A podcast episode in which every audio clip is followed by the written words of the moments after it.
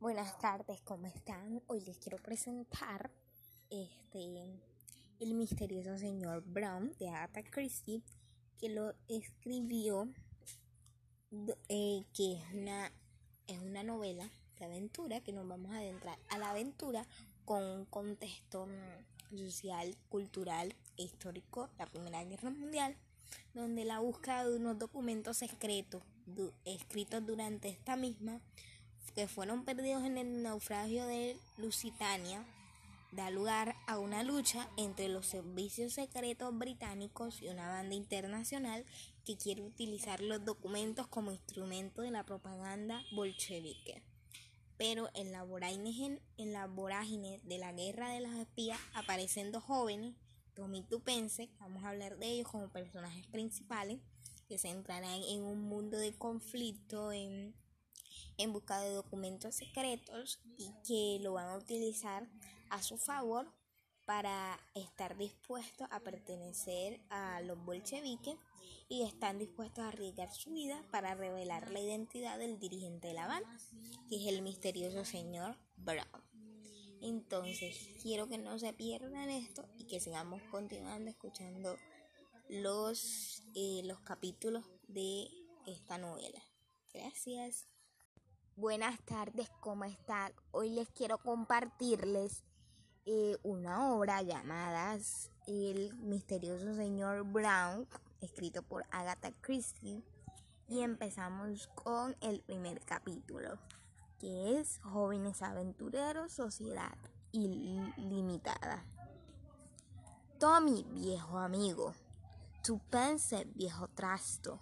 Los jóvenes, los dos jóvenes se saludaron afectuosamente y por un instante bloquearon la salida del metro de Dover Street.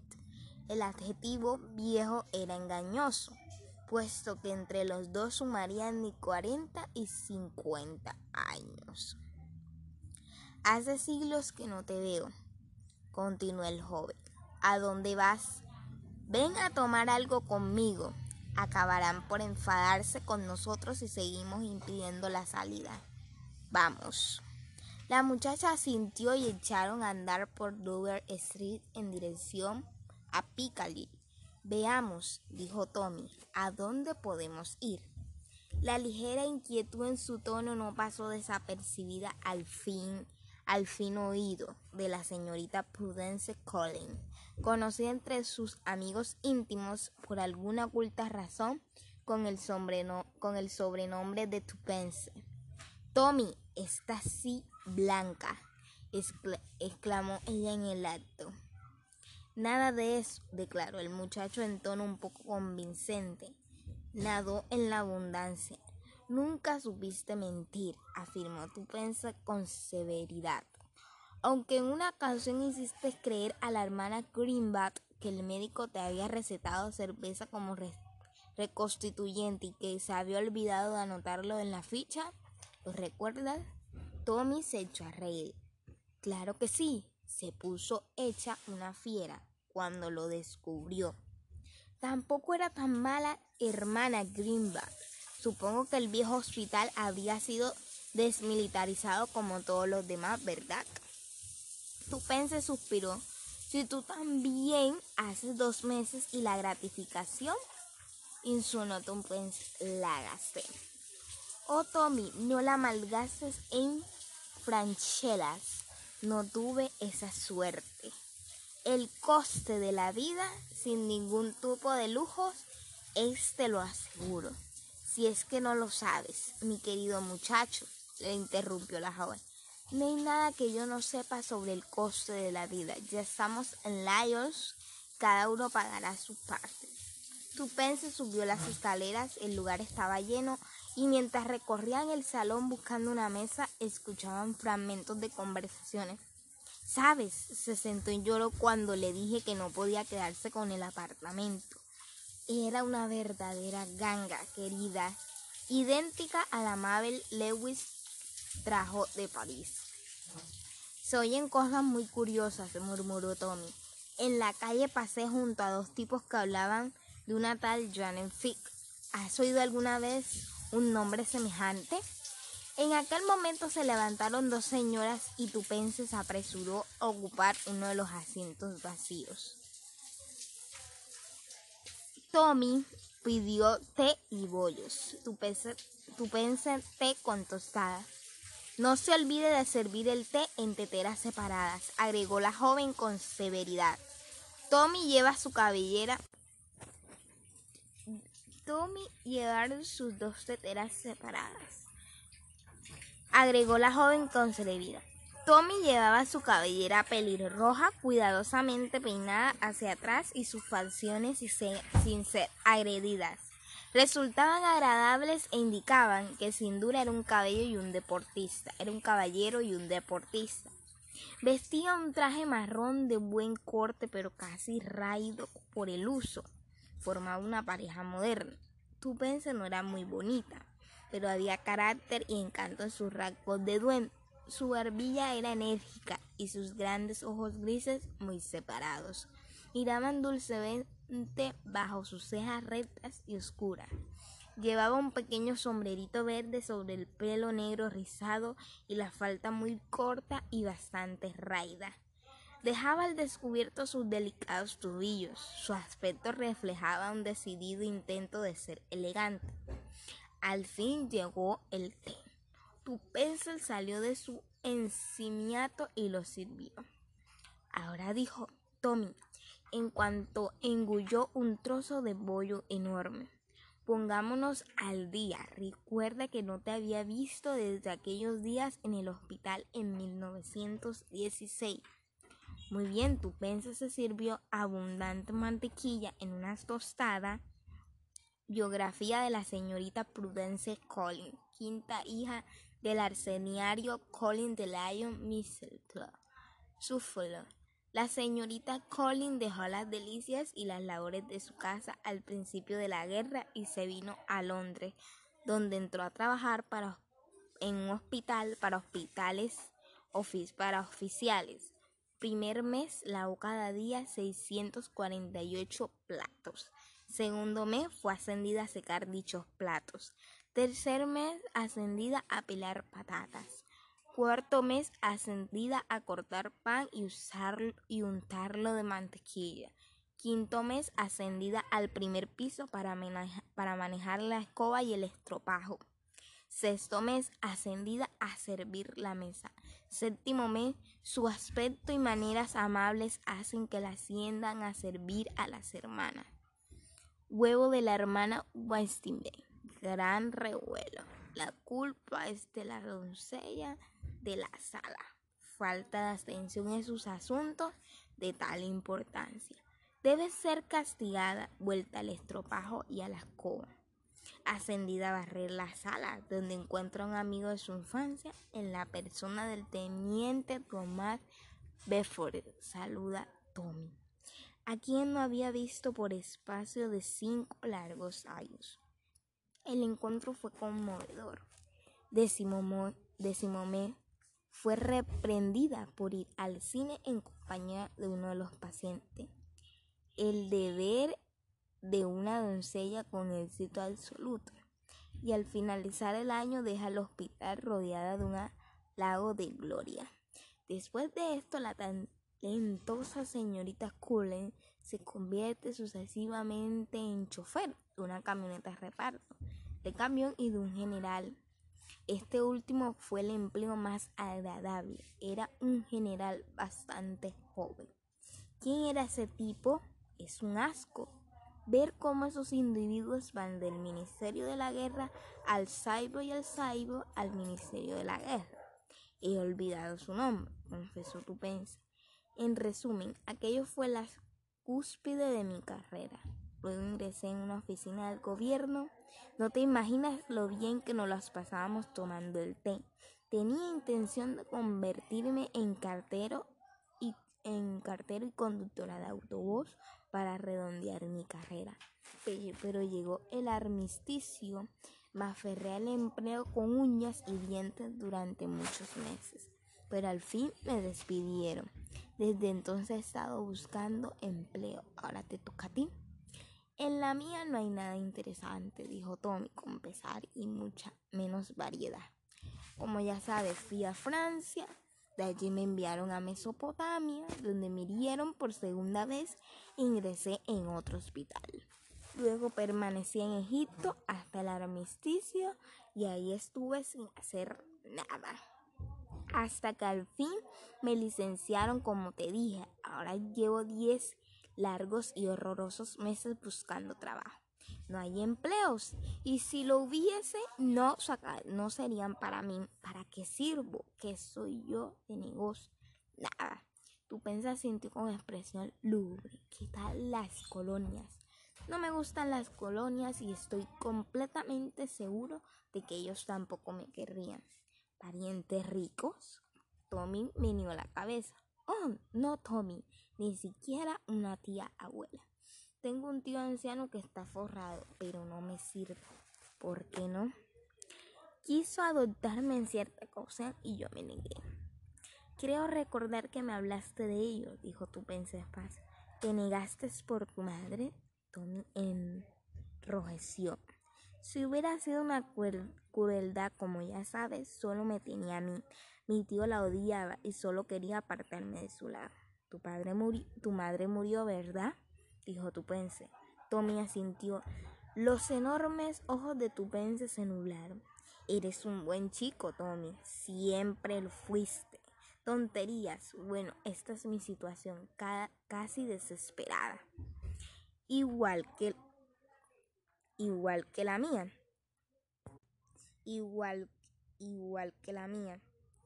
He resistido cuanto me ha sido posible. Lo he intentado todo. He contestado anuncios, he ahorrado, economizado y pasado estrecheces, pero ha sido inútil. Tendré que regresar a casa. ¿Quieres volver? Claro que no. ¿De qué me sirve ser sentimental? Mi padre es un encanto, lo, le quiere mucho, pero no tienes idea de lo mucho que le preocupo. Tiene un punto de vista muy victoriano en cuanto a lo largo de las faldas y considera que fumar es inmoralidad. Para él soy una piedra en el zapato, suspiró, aliviado cuando la guerra me alejó de la casa.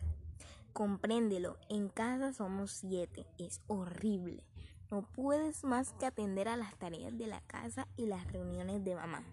Yo siempre he sido la nota discordante. No quiero regresar. Pero, oh, Tommy, ¿qué otra cosa puedo hacer? Tommy me a la cabeza con tristeza. Hubo un silencio y finalmente Tupense exclamó. Dinero, dinero, dinero. Pienso en él por la mañana, por la tarde y por la noche. Soy una interesada pero ahí me tiene. A mí me ocurre lo mismo, combinó Tommy con pesar. A mí me ocurre lo mismo, combinó Tommy con pesar. He pensado en todos los medios imaginables de conseguirlo, continuó tu Solo hay tres, heredándolo, casándote o ganándolo. El primero queda eliminado. No tengo ningún pariente viejo y rico. Todos los que tengo se encuentran recluidos en asilos. Siempre ayudo a las ancianas a cruzar la calle y a llevar paquetes a los viejecitos por si resulta ser algún millonario excéntrico. Pero ninguno me ha preguntado siquiera cómo me llamo y muchos ni me dan las gracias. Desde luego, prosiguió Tupense, el matrimonio es la mejor oportunidad. Cuando era muy joven decidí casarme solo por dinero. Cual Cualquier chica sensata lo haría. Ya sabes que no soy sentimental. Se detuvo. Vamos, no puedes decir que lo sea, agregó desafinante y mirándolo fijamente. Claro que no, se apresuró a decir Tommy. Nadie pensará jamás que el sentimentalismo tenga algo que ver contigo. Eso no es muy galante, pero me atrevo a asegurar que lo dices con buena intención. Bueno, aquí me tienes. Estoy dispuesta y deseosa de casarme. Pero ninguna. Conozco hombres ricos. Todos mis amigos andan tan apurados como yo. ¿Qué me dices del general? Creo que en tiempos de paz llevaba una tienda de bicicletas. Explicó tu pendejo. No, no, no. No me sirve. En cambio, tú sí podrías casarte con una chica rica. Me pasa lo mismo que a ti. No conozco ninguna, eso no importa, siempre queda la oportunidad de conocerla. En cambio, yo sí veo salir de ring a un caballero envuelto en un abrigo de pieles. No puedo correr hasta él y decir, escuchen, usted es rico y me gustaría conocerlo. ¿Sugieres que eso es lo que yo haría ante una mujer en tales condiciones? No seas tonto. Tropiezas con ella, le recoges el pañuelo o algo por el estilo. Si crees que deseas conocerla, te sentirás halagado y te ayudará. ¿Sobreestimas mis encantos masculinos? En cambio, mi, en cambio, continuó tu mi millonario echaría a correr como si le persiguiese el diablo. No, el matrimonio está lleno de dificultades, por lo tanto solo queda ganar dinero. Ya lo hemos intentado y fracasa. Por Tommy. Sí, hemos probado todos los medios corrientes, pero imagina que probamos los otros, Tommy convirtiéndonos en aventureros? Bueno, replicó el muchacho alegremente. ¿Cómo empezamos? Ahí está la, la dificultad. Si pudiéramos darnos a conocer, a conocer, la gente nos contaría para que cometiéramos delitos de su provecho. Delicioso, sobre todo viniendo de la hija de un clérigo. La culpa moral sería de ellos, no nuestra. Tienes que admitir que existe una gran diferencia entre robar un collar de diamantes para uno mismo o que te contraten para robar. No existiera la menor diferencia si te pescara. Tal vez no, pero no me cogerían. Soy muy lista. La modestia ha sido siempre tu punto débil. No te hagas el gracioso. Escucha, Tommy. ¿Quieres que lo hagamos? ¿Quieres que formemos una sociedad? Que formemos una sociedad para robar collares de brillantes? Eso era solo un ejemplo. Podemos tener un, como lo llama, libro de cuento. No sé, nunca llevé ninguno. Yo sí, pero siempre me confundía y colocaba las entradas en el DB y las salidas en el haber. Por eso me despidieron. Hoy ya sé, será una sociedad de aventureros. Me parece una frase romántica tiene cierto sabor isabelino. Me hace pensar en galeras y droblones, una sociedad de aventureros. Que opere con el nombre de jóvenes aventureros, sociedad limitada. ¿Esa es tu idea, tú pensé? Sí, ríete, pero ¿crees que podíamos dar resultados? ¿Cómo, ¿Cómo piensas ponerte en contacto con tus posibles clientes? Con un anuncio replicó tu pensamiento. ¿Tienes un lápiz y un pedazo de papel? Los hombres siempre lleváis, igual que nosotras, horquillas y polvo. Tommy le alargó una libretita verde bastante usada y tu penso empezó a escribir afanosamente. Comenzamos con joven oficial, dos veces heridos en la guerra. Desde luego que no. De acuerdo, muchacho, pero te aseguro que esta clase de cosas hablan en el corazón de la solterona y tal vez quiera adoptarme con lo que no necesitas convertirte en aventurero. Y siguiendo con este y siguiendo con este diálogo entre tu Pense y Tommy, seguimos. No quiero que me adopte nadie. Cuando eh, tu Pense le dio la opción de que alguien lo adopte para, para quien la adopte, porque pues a las mujeres a, los, a las mujeres les gustan los solterones. Entonces él decide que no quieren que lo adopte nadie. Y tu Pense le responde, olvídate que tienes prejuicios, solo lo he dicho por hacerte rabiar. Los periódicos están llenos de esas cosas. Ahora escucha. Se alquilan dos aventureros jóvenes dispuestos a hacer lo que sea y a ir a cualquier parte por un buen precio. ¿Qué te parece? Debemos dejar esto bien sentado desde el principio. Luego podríamos agregar, no rechazamos ninguna oferta razonable, como apartamentos y muebles. Creo que debería, que quedaría mejor si dejaríamos que, aceptaríamos cualquier oferta irrazonable. Tommy, eres un genio, eso es mucho más Ninguna oferta irrazonable será rechazada si está bien pagada. ¿Qué tal? Yo no volvería a mencionar el pago, se nota demasiado que estamos ansiosos y eso sería perjudicial. Es imposible que se note lo ansioso que estoy, pero quizás tenga razón. Ahora voy a leértelo todo. Se alquilan dos aventureros jóvenes dispuestos a hacer lo que sea y a ir a cualquier parte, de, parte por un buen precio. Ninguna irrazonable será rechazada. ¿Qué opinarías tú si lo leyeras? ¿Lo tomarías por una broma o creerías que lo ha escrito un lunático? No es ni la mitad de absurdo que el que leí esta, esta mañana. Que, empezaba con que no es lo absurdo que leí esta mañana, que empezaba con Petunia y lo firmaba el mejor muchacho. Arrancó la página y se la tendió a Tommy. Ahí tienes, creo que lo mejor. Creo que lo mejor será publicarlo en mejor, supongo que lo mejor será publicarlo en The Times. La respuesta a lista de correo ya sabes. Supongo que por lo menos costará unos 5 chelines. Aquí tienes mi parte, media corona. Tommy contempla el papel pensativo y su rostro se puso como la grana. Debemos intentarlo. ¿Tú crees? ¿Tú piensas? Solo por ir si resulta divertido. Tommy, eres un encanto. Ya lo sabía. Bebamos por el éxito. Sirvió en los dos tazas el poco, el poco de frío que quedaba. Por nuestras aventuras en Companadita y porque prospere. Por los jóvenes aventureros Sociedad Ilimitada. Respondió Tommy. Dejaron las tazas y se rieron tantos inquietos. Tu pense se puso en pie. Tengo que regresar a mi suntuosa suc del hospital. Tal vez sea hora que regrese Rick, dijo Tommy, a su vez con una sonrisa. ¿Cuándo volveremos a vernos y dónde? Mañana a las 12 en la estación del metro de Piccadilly. ¿Te va bien? Soy dueño de tiempo, replicó Bereford con empate. Hasta mañana entonces. Adiós, encanto. Los dos jóvenes tomaron direcciones opuestas. El hostal de Tupense estaba situado en una zona llamada Compassive sur Belgrave. Por razones de economía no tomé el autobús. Cuando se encontraba en medio de St. James Park, se sobresaltó al oír una voz masculina a sus espaldas. Perdón, ¿podría hablar un momento con usted?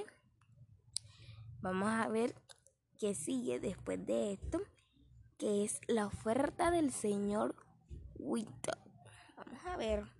Tu pense se volvió airada, pero las palabras que estaba a punto de pronunciar se le quedaron en la punta de la lengua, ya que el aspecto y modales de aquel hombre no correspondía al tipo que esperaba encontrar, como si se le hubiese leído el pensamiento. Él apresuró a decir, le aseguro que no tengo intención de molestarla, señorita. Tu pense le creyó. A pesar del desagrado y la desconfianza sensitiva, se sintió inclinada a excusarle el motivo que le había atribuido en principio. Lo miró de arriba abajo. Era un hombre corpulento, bien afeitado y con una considerable papada. Los ojos pequeños y astutos prohibían mirar directamente. Bien que desea, el hombre sonrió. Por casualidad escuché parte de su conversación con el joven caballero en Laios. Bueno, ¿y qué? Nada excepto, creo que poder poder serle útil. Otra seducción cruzó la mente de tu pez, imaginando que podría ser. Me ha seguido hasta aquí, me tomé esa libertad. ¿En qué forma cree que podríamos serme de utilidad? El hombre sacó una tarjeta y se la ofreció con cortesía. La joven la estudió cuidadosamente de arriba abajo, de abajo hacia arriba, de izquierda a derecha. En ella se leía su nombre, Edward Whittle y después Estonia Class Co. y su dirección en la ciudad. Si quiere pasar por mi despacho mañana en la mañana a las 11, les pondré los detalles de mi proposición. Es un trabajo que le están ofreciendo con, con el título de jóvenes aventureros, a que se van a tener que enfrentar en este nuevo trabajo. Vamos a ver en qué termina este trabajo y qué son las cosas o las indicaciones que tienen que hacer. A las 11, dijo Tupense, vacilando. A las 11, sí, a las 11. Tupense se decidió. Muy bien, allí estaré. Gracias, buenas noches. Se quitó el sombrero con además cortés y se alejó. La joven lo siguió con la mirada durante unos momentos. Luego sacudió los hombres con un movimiento muy particular como el de los perros cuando salen del agua. Empieza la aventura. Comentó para sus adentros. ¿Quieren saber qué pretende? Hay algo en usted, señor Wilson, que no me gusta nada. Pero por otro lado no soy miedosa. Y como ya he dicho antes, y sin duda repetiré, la pequeña Tumbense sabe cuidarse de sí misma. Gracias a Tumbense se creía muy astuta, muy sabia y saber cuidarse. Con un breve asentimiento de cabeza echó a andar con decisión, sin embargo. Como resultado de posteriores reflexiones se desvió de su ruta para entrar en una oficina de correo donde estuvo meditando algunos momentos. Con un formulario de telegrama en la mano, al pensar que en gasto innecesario cinco chelines, se decidió a arriesgarse a malgastar nueve pequines. Desde la pluma despuntada y la tinta negra y espesa que ponía a su disposición el gobierno benefactor, sacó el lápiz de Tommy, que aún conservaba en su poder, y escribió a toda prisa. No pongas el anuncio, mañana te lo explicaré. Lo dirigió a Tommy a su club, al cual tendría que renunciar al cual tenía que renunciar a final de mes, a menos que la fortuna le permitiera pagar la cuota. Quizás le llegue a tiempo. De todas formas, vale la pena probarlo. Después de entregarlo al empleado, emprendió a toda prisa el camino de su casa, deteniéndose en una panadería para comprar unos bollos. Más tarde, en su diminuta habitación en el último piso de la casa, estando en el último piso de la casa, se comió los bollos mientras meditaba sobre el futuro. ¿Qué sería aquella empresa Estonia Class ¿Y para qué diablos necesitarían de sus enemigos, de sus servicios? Una agradable excitación la hizo estremecer. Por lo menos el regreso a la vicaria rural quedaba postergado del momento. El mañana le ofrecía nuevas posibilidades. Aquella noche, Tupense tardó mucho en dormirse y cuando al fin lo hubo conseguido soñó en Williston. Le mandaba a lavar un enorme montón de vajillas en la de la compañía Sonia Clarksworth Co., que se parecía atrozmente a los platos del hospital. Faltaban aún cinco minutos para las once cuando Tupense llegó ante el edificio donde se encontraban las oficinas de la compañía. Pero llegar antes de la hora señalada podría demostrar demasiada ansiedad. Por ello decidió pasear hasta el final de la calle y luego regresar a las 11 en punto. Entraba en el edificio. La Estonia Class se encontraba en el último piso. Había ascensor, pero prefirió subir a pie. Algo exhausta se tuvo ante la puerta. El rótulo en el cristal esmerilado rezaba Estonia, Estonia Classwork Co. Estonia Classwork Co. Tupen se llamó y en respuesta a una voz que desde el interior le invitó a pasar, abrió la puerta y entró en una oficina de rosa y bastante sucia. Un empleado de, media de mediana edad abandonó su taburete delante de un escritorio junto a la ventana y se acercó. Tengo una cita con el señor Winter, dijo Tupense. Por aquí, por favor, pase. Se dirigió a la puerta en la que se leía privado. Llamó, abrió la puerta y se hizo a un lado para cederle, cederle el paso. Whitton estaba sentado detrás de un gran escritorio cubierto de papeles. Tupense confirmó su primer juicio. Había algo raro en su persona. Como era reconocido como el señor raro, pues no sabemos qué es lo que le va a proponer. Así que para ella fue muy raro. La combinación de su aspecto próspero y su mirada huidiza no resulta atractiva. De modo que ha venido, clamó el Lepe. De modo que ha venido. Bien, siéntese, por favor. Tupense se sentó en la silla que le ofrecían. Aquella mañana parecía más menuda y tímida que de costumbre. Se sentó modestamente y permaneció con la mirada baja mientras Winnington revolvió entre sus papeles. Al fin los dejó a un lado y se inclinó sobre el escritorio. Ahora, Ahora, querida señorita, hablemos de negocios. Ruso rostro alargado se enchonzó con una sonrisa. ¿Quiere usted trabajar? Bien, yo tengo un yo tengo un trabajo que ofrecerle. ¿Qué le parecían 100 libras y todos los gastos pagados? Winnetou se echó hacia atrás, introduciendo sus pulgares en la sisa. Tupense la miró atento. ¿Cuál es la naturaleza del trabajo? preguntó. Nominal, puramente nominal. Un viaje de placer, eso es todo. ¿A dónde? Winnetou volvió a sonreír. A París. ¡Oh! exclamó Tupense esa tía. Al tiempo que decía para su si su papá le escuchara le daría un sicompe. Pero de todas maneras no pude imaginarse al señor Winito en el papel de alegre seductor. Sí, continuó hablando el señor más, el señor más raro. ¿Qué podría haber más agradable? ¿Retrasar el reloj unos pocos años? Muy poco, estoy seguro, y volver a uno de esos encantadores pensionatos de June Feeling que tanto abundan en París. Tu pense le interrumpió. ¿Un pensional? Exacto, el de Madame Coliver, en la avenida de Newly. Tu pense lo conocía bien de nombre. Era de los más selectos. Varias amigas suyas norteamericanas habían estado allí.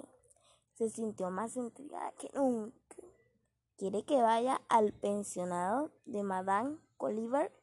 ¿Por cuánto tiempo? Eso depende. Posiblemente unos tres meses. ¿Eso es todo? ¿No existen condiciones? No. Desde luego, iré usted como si fuera mi pupila y no podrá comunicarse con sus amistades. Tengo que exigirle el secreto más absoluto desde el principio. A propósito, es usted inglesa, ¿verdad? Sí, no obstante, habla con un ligero acento norteamericano.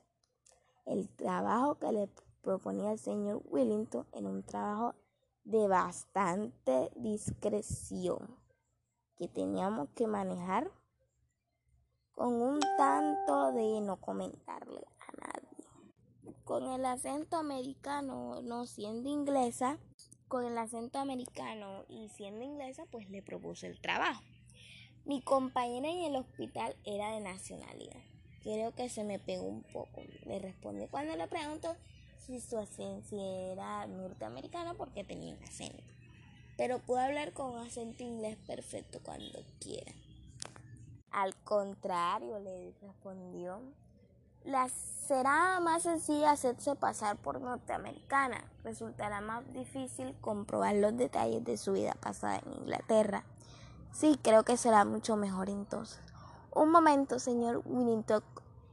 Es como si usted diera por sentado que voy a aceptar. Winnington pareció sorprendida. No pensará usted negarse. Puede asegurarle que el pensionado de Madame Cullenberg es uno de los colegios de más seriedad y categoría y las condiciones son muy generosas. Exacto, precisamente por eso son demasiado generosas. No, no sé qué servicio de mi parte. ¿Cómo justificar el pago de todo ese dinero? No bien, se lo diré, podía encontrar cualquier otra por menos. Pero estoy dispuesto a pagar por una joven con lo suficiente inteligencia y presencia para representar bien su papel. Y que al mismo tiempo tenga la discreción de no hacer demasiadas preguntas. Tu se sonrió. Comprendió que Winton había acertado. Hay otra cosa. Hasta ahora no ha mencionado usted al señor Bereford. ¿Cuándo interviene él, el señor Bereford, mi socio, le puso se condenía. Ayer nos vimos usted junto. Ah, sí, pero temo que no precisar de su servicio. Entonces, asunto liquidado. Tu pensé se puso de pie. ¿Los dos o ninguno? Lo siento, pero es así. Buenos días, señor Winnington. Espera un momento. Veámonos cómo arreglarlo. Vuelve a sentarse, señorita. Hizo una pausa mirándola interrogativamente. ¿Cuál es su nombre? Tupense. Le dio un vuelco al corazón a recordar a su padre, el arcediario y se apresuró a pronunciar el primer nombre que le vino a la memoria. Janet dijo sin vacilar, y quedó boquiabierto al ver el efecto producido por aquellas dos sencillas palabras. La cordialidad desapareció del rostro de Winnington. Ahora estaba rojo de ira y las venas se le marcaban en la frente. Se inclinó hacia ella, cienciando salvajemente.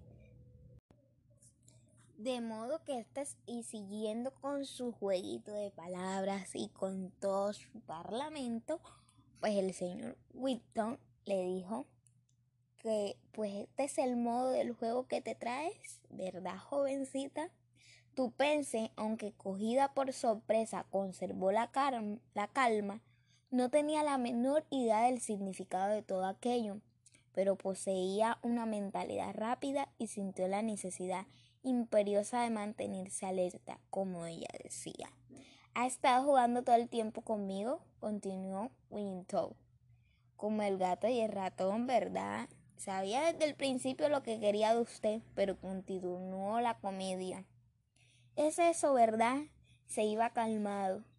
Su rostro perdía paulatinamente el color rojo y la mirada con fijeza. ¿Quién se ha ido de, de lengua? Rita, Tupen meneó la cabeza ignorada, ignoraba cuánto tiempo podría seguir engañándolo, pero comprendió la importancia de no mezclar en aquello a Rita desconocida. No, Rita, no sabe nada de mí. Él siguió taladrándola con la mirada. ¿Qué sabe usted? Muy poco, dijo Tupense, complacida al ver que la inquietud de Willington se asentaba en vez de disminuir. Pues puede que sea que Winito esconda algo con el nombre de Jan. fin, a ver qué se traen entre los dos. El haber alardeado de grandes conocimientos hubiera despertado sospecha, pero como él es un señor que sabe hacer todas las cosas bien, no puso ninguna sospecha. De todas formas, gruñó Winito, ¿sabe lo suficiente para venir aquí y lanzar ese nombre? podría ser el mío. ¿Le parece probable que existan dos jóvenes con un nombre como ese? ¿O podría haberlo oído por casualidad? Continuó Tupense, satisfecha del éxito de su sinceridad. Tupense sabía a qué tipo de hombre se dirigía. Entonces, decidió sacar un nombre que lo dejaría boquiabierto. Willington dejó caer su puño con fuerza sobre el escritorio. Basta de tonterías. ¿Qué sabe usted? ¿Cuánto quiere? La última pregunta hizo volar la imaginación de tu pensé, sobre todo después de un parco de desayuno y los bollos de la noche anterior. Su papel ahora era el de una aventurera y no quería renunciar a sus posibilidades. Se sentó más erguida con la sonrisa y el aire de quien domina la situación. Mi querido señor Winnington, pongámonos las cartas sobre la mesa y le ruego que no enfurezca. Ayer me oyó decir que me proponía vivir de mi inteligencia. Me parece que ahora he, demostrado que tengo la suficiente, lo suficiente como para vivir de ella. Admito que he oído de ese hombre, pero tal vez mi conocimiento de mí hay. Sí, pero es posible que no sea así insiste en juzgar de forma errónea, dijo Tupense, como un suspiro. Como ya le dije antes, replicó Winito furioso, déjese de tonterías de hablar de Janet Fee si no sabe qué vamos. ¿Quién es? Bueno, vamos al grano. Conmigo no puede hacerse la inocente, la inocente. Sabe usted mucho más de lo que quiere admitir. Tupen se cayó un momento para admitir su propio ingenio y luego dijo, no quisiera contradecirlo, señor Winnington. De modo que llegamos a la pregunta acostumbrada. ¿Cuánto? Tupen se encontró ante un dilema. Hasta el momento había engañado a Winnington con éxito, pero si ahora mencionaba una cifra imposible, podría despertar sus sospechas. Una idea cruzó rauda por su cerebro. ¿Qué le parece si me diera algo ahora y discutimos el asunto más tarde? Whittington le dio una, una mirada terrible. Chantaje, ¿verdad? Tu sonrió con una dulzura. O oh, no, llamémoslos un pago adelantado por mis servicios. Winnington lanzó un gruñido. Comprenda. Es el, en el mismo tono. Me gusta tanto el dinero.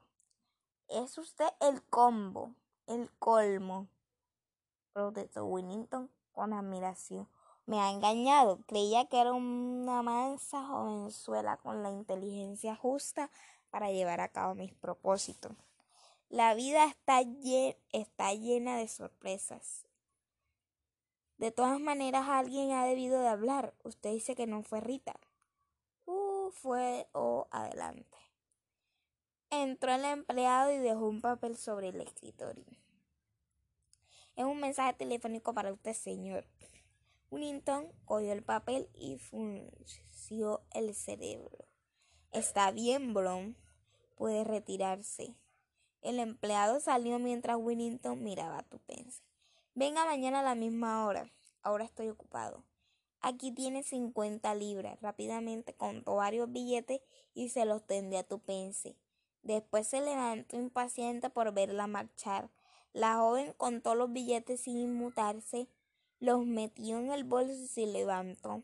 Buenos días, señor Winnington. Le dijo, contésteme.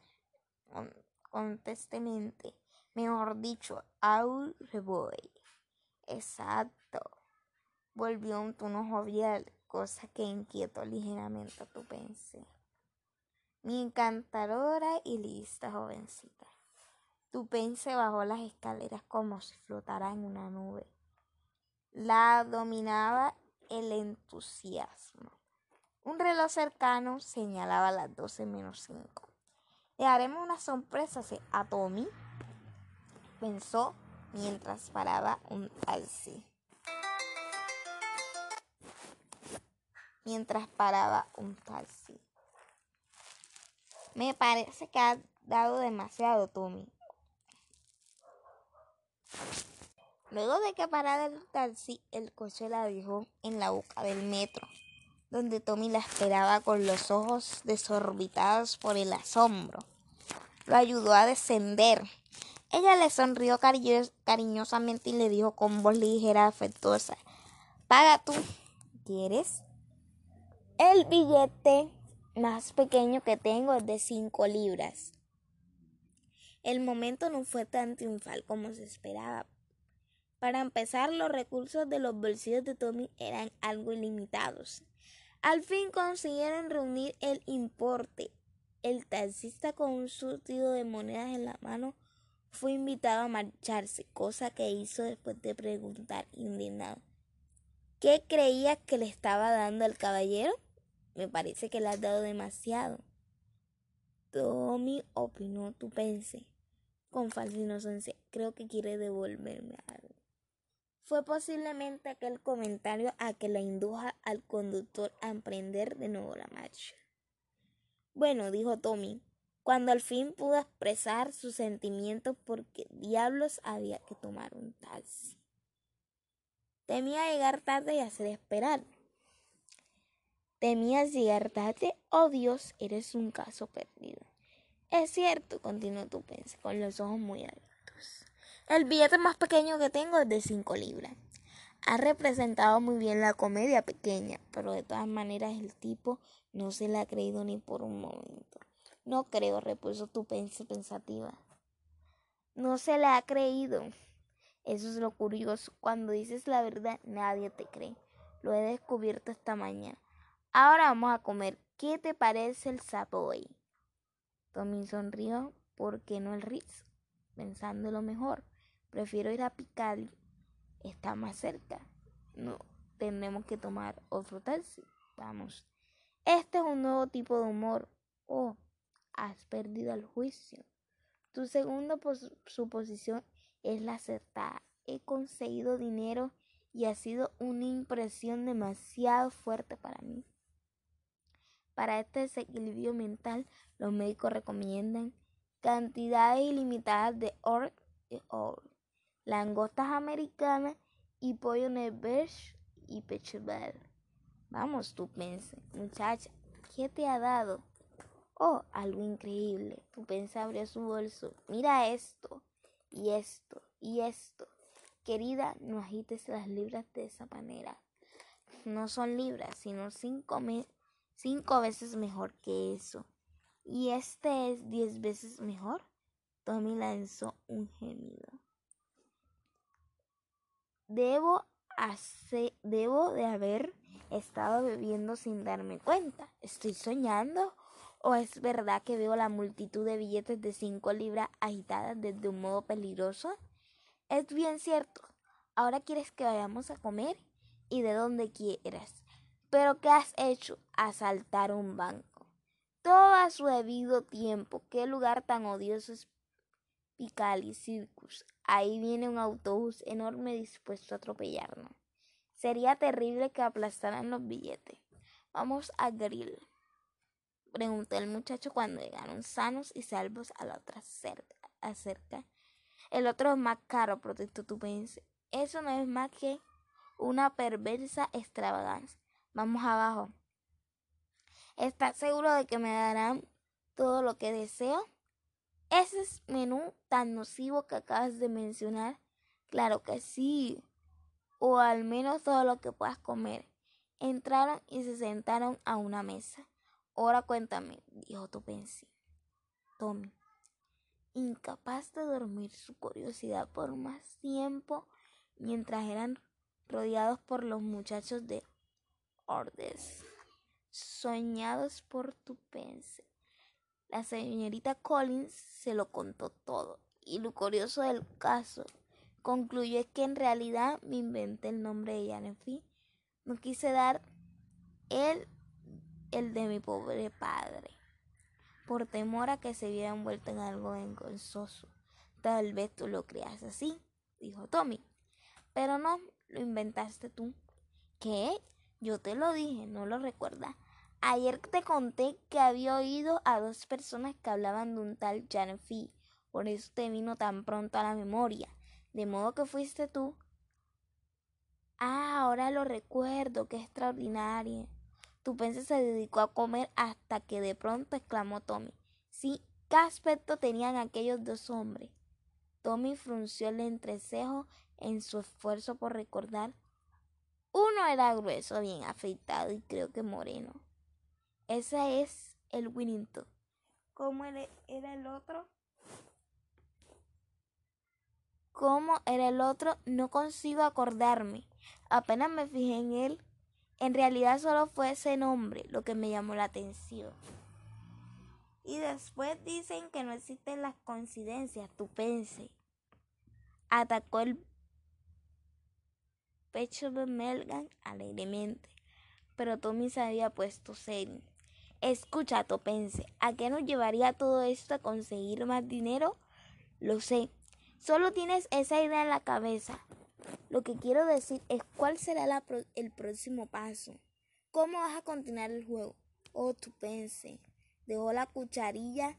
Tiene razón, Tommy, es un problema. No podrás mantener el engaño. Tarde o temprano cometerías un error. En cualquier caso, no estoy seguro de que todo sea punible. Chantaje, ya sabes. Tonterías, el chantaje consiste en afirmar que dirías lo que sea si no te dan un dinero. Pues bien, yo no podría decir nada, porque en realidad no sé nada. Mm, me Tommy poco convence. Bien, de todas maneras, ¿por qué vamos a hacer? Esta mañana Winnington tenía prisa por librarse de ti, pero la próxima vez querrá saber algo más antes de separarse de su dinero. Querrás saber cuánto antes de dónde tuviste la información y muchas cosas más a las que tú no puedes contestar. ¿Qué piensas hacer? Tú piensas frunzuela, entonces debemos pensar. Pide café turco, Tom. Estimula el cerebro. Oh Dios mío, cuánto he comido. Eres una groto, una tragona. También yo he comido lo mío, pero me, me enorgullece de que mi elección del menú ha sido mucho más juiciosa que la tuya. Dos cafés, uno turco y otro, y otro francés. Tupense bebió el café con un aire pensativo y reprendió a Tommy cuando éste le habló. Cállate, estoy pensando. Tommy guardó silencio y hasta dijo tu pense. Al fin tengo un plan. Está claro que lo tenemos que hacer es averiguar algo más de todo esto. Tommy aplaudió, no te burles, solo lograremos descubrirlo a través de Wellington. Debemos averiguar dónde vive, qué hace, en una palabra, espiarle. Yo no puedo hacerlo porque me conoce, pero a ti solo te vino un momento en live y es probable que no te reconozca. Al fin y al cabo los jóvenes sois casi iguales. Rechazo este comentario. Estoy segura de que mis facciones agraciadas y mi aspecto distinguido me harían sobresalir incluso en medio de la multitud.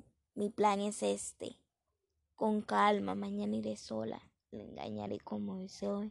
No importa que consiga más dinero. Estas 50 libras no durarán varios meses o incluso más.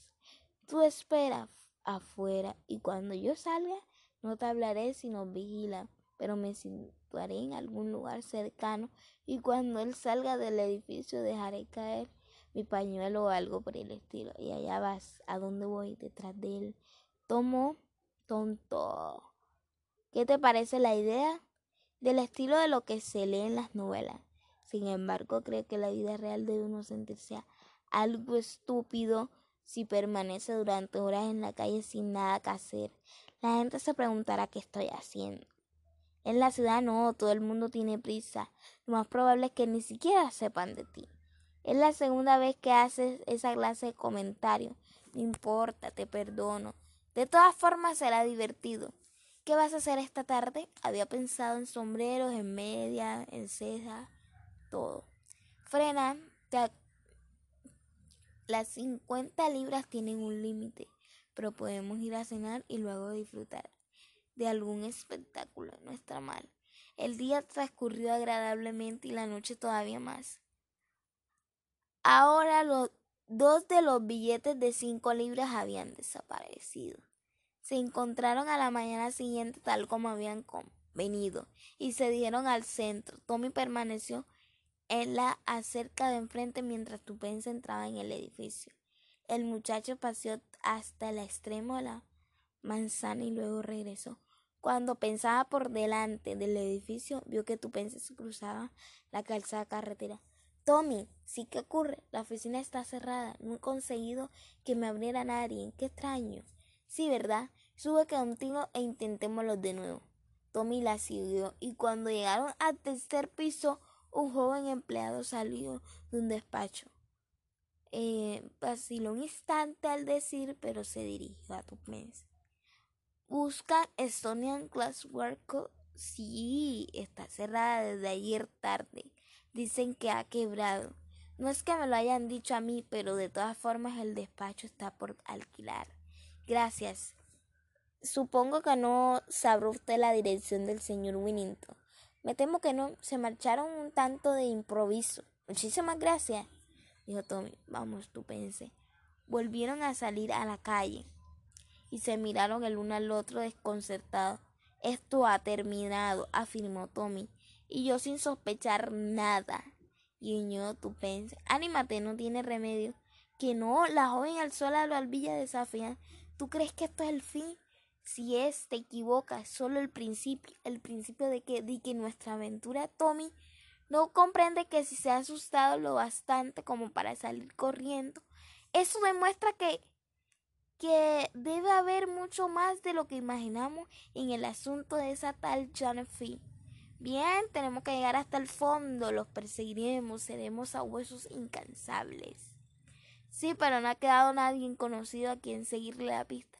No, por eso tendremos que empezar de nuevo. Dame un pedazo de papel y un, lápiz. Gracias. Aguarda un momento y no me interrumpa. Ya está. Tu pencil volvió el lápiz y repasó satisfecha lo que había escrito. ¿Qué es esto? Un anuncio. No pensarás ponerlo después de todo. No, este es distinto. Le extendió el papel y Tommy le, le llevó en voz alta. Se desea cualquier información sobre Janet escribir a Jake. Bueno, vamos a ver quién es ese tal Janet y por qué las intrigas del señor Winnington al nombrar ese nombre. que al no saber quién es, de quién se trata, tú piensas aprovechar la situación para sacar provecho. Gracias. Ahora vamos a ver quién es esa Jennifer y por qué tanta intriga por ella. El día siguiente transcurrió con lentitud. Era preciso restringir los gastos cuidadosamente administrados. Las 40, las 40 libras podían durar mucho. Por suerte el tiempo era bueno y pasear era barato. Sentencia Tupense. Pasaron la tarde en un cine. El día de la desilusión había sido el miércoles. El jueves no se publicó el anuncio. Era de suponer que el viernes llegarían las cartas a las habitaciones de Tommy. Él había prometido no abrir ninguna, si es que llegaban, y llevarlas a la National Gallery, donde su colega le esperarían a las 10. Tupence fue la primera en acudir a la cita. Se sentó a uno de los sillones de terciopelo rojo y contempló abstraída los cuadros de Tuner hasta que vio aparecer a su amigo. Bien, bien, repitió Bedford en tono provocador. ¿Cuál es tu cuadro favorito? No seas malo. ¿Hay alguna respuesta? Tommy meneó la cabeza con una exagerada expresión de melancolía. No quisiera decepcionarte, compañera, diciéndole de golpe. Mala suerte, hemos malgastado el dinero. Bueno, aquí tienes, el anuncio se ha publicado y solo hemos recibido dos respuestas. Tommy, eres un demonio, casi gritó Dupense. Dámelas, ¿cómo se puede ser tan ruin? El léxico, Dupense, vigila tu léxico, son muy exigentes en la National Gallery. Ya sabes, es una institución del gobierno y recuerda como, que como ya te he indicado muchas veces, como hija de un arcediano, debería estar en un pedestal terminó tu pensé. No es precisamente lo que iba a decir, pero si estás segura de que las, que las has disfrutado plenamente de la alegría después del desaliento que con tanta generosidad te he proporcionado gratis. Pasemos a despachar nuestras correspondencias. Tupense le arrebató los dos preciosos sobres sin ceremonia y lo estudió con suma atención. Este es el papel de hilo, da la sensación de riqueza. Los dejaremos para el final y abriremos el otro primero. Tienes razón. A la una, a las dos y a las tres. Tupensa abrió el sobre y extrajo su contenido. Muy señor mío. Con referencia a su, con referencia a su anuncio apareció en el periódico de esta mañana. Quizás puede serle de utilidad. Si tiene la bondad de venir a visitarme, le espero en la dirección que figura más arriba. Mañana a las 11, yo suyo afectadísimo. Carston Cardens, número 27. Dijo tu pense leyendo la dirección. Eso es en la carrera de Gloucester. Tenemos tiempo de sobra para ir allí si tomamos el metro. Lo inmediato es un plan de campaña, afirmó Tommy. Ahora me toca a mí asumir la ofensiva. En cuanto está delante del señor Carter, él y yo nos daremos los buenos días como es costumbre. Entonces él dirá, por favor, siéntese, señor. A lo cual yo responderé rápido y significativamente. Señor Winnington, el señor Carter se pondrá como la grana y exclamará, ¿Cuánto? Me embolsaré los, las 50 libras de rigor, me reuniré contigo en la calle y nos dirigimos, y nos dirigimos a la dirección siguiente para repetir la operación. No seas absurdo, Tony. Ahora abre la otra carta. Oh, esta es la Ritas. Pediré 100 libras en, en vez de 50. Yo la leeré.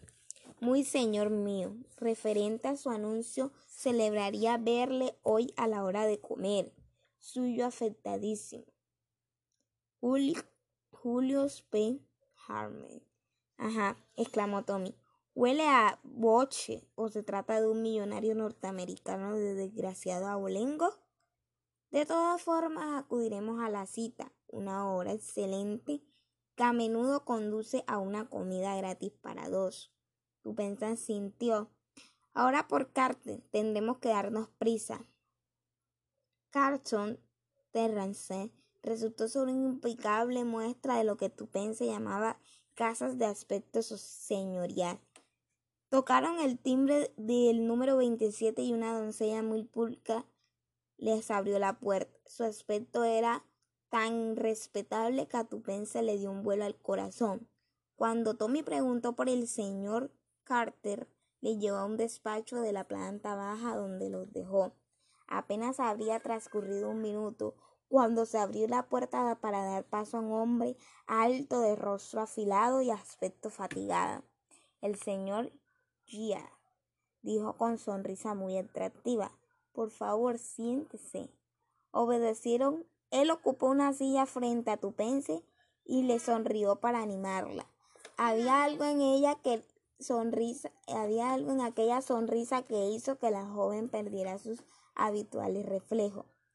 Como al parecer no estaba dispuesto a iniciar la conversación, Tupense se vio obligada a comenzar. Querríamos saber, es decir, ¿tendría usted la bondad de decirnos lo que sabe de Janefi?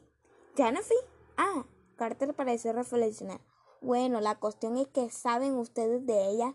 Tupense se dirigió. No veo eso, tenga nada que ver con el tema.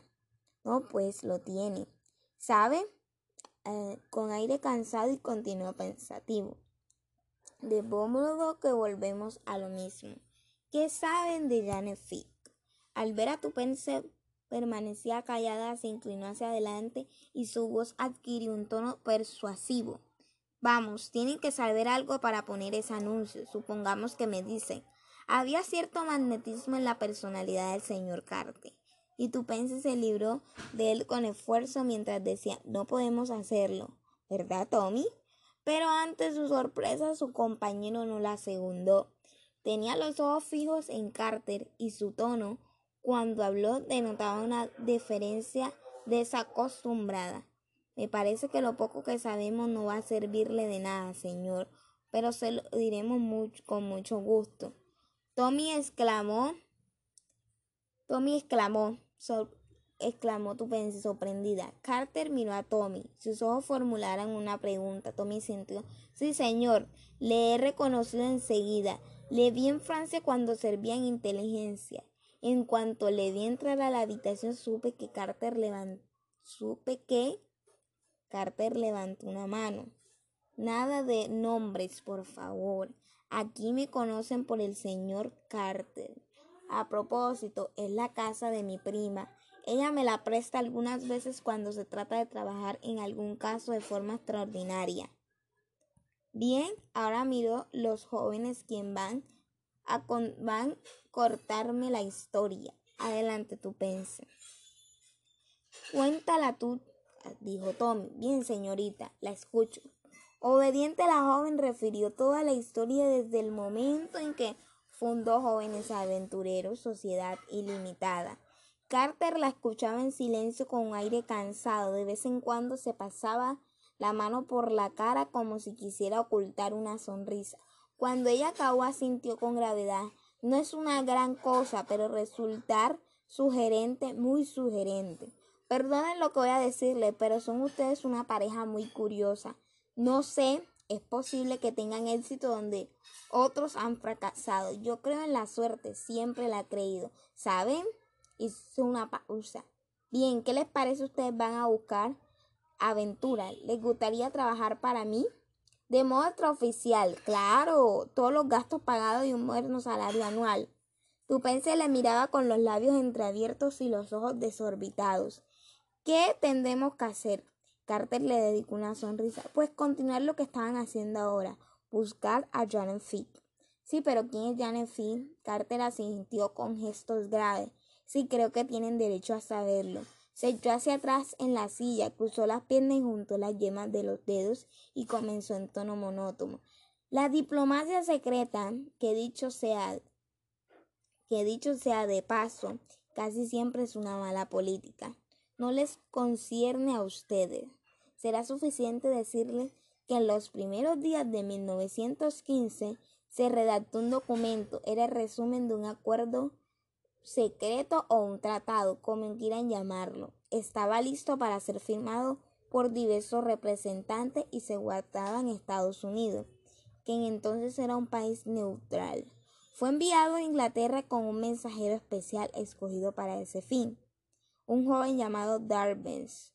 Se esperaba que todo aquel asunto se mantuviera en secreto y que nada trascendería. Con esa clave de esperanza, muy a menudo se sufre una decisión. Siempre hay alguien que habla. Danvers embarcó para Inglaterra en el Luciana. Llevaba los, los preciosos papeles en un envoltorio impermeable.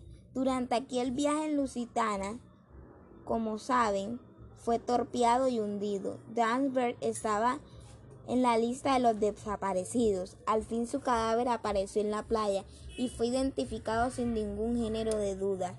Pero el paquete había desaparecido.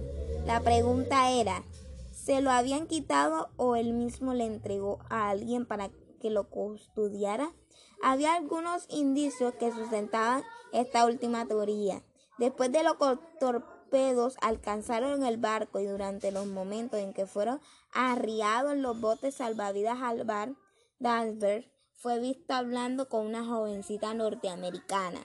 A mí me parece muy probable que le confiaran el sobre creyendo que ella, por ser mujer, tenía más probabilidades de llevarlo a tierra.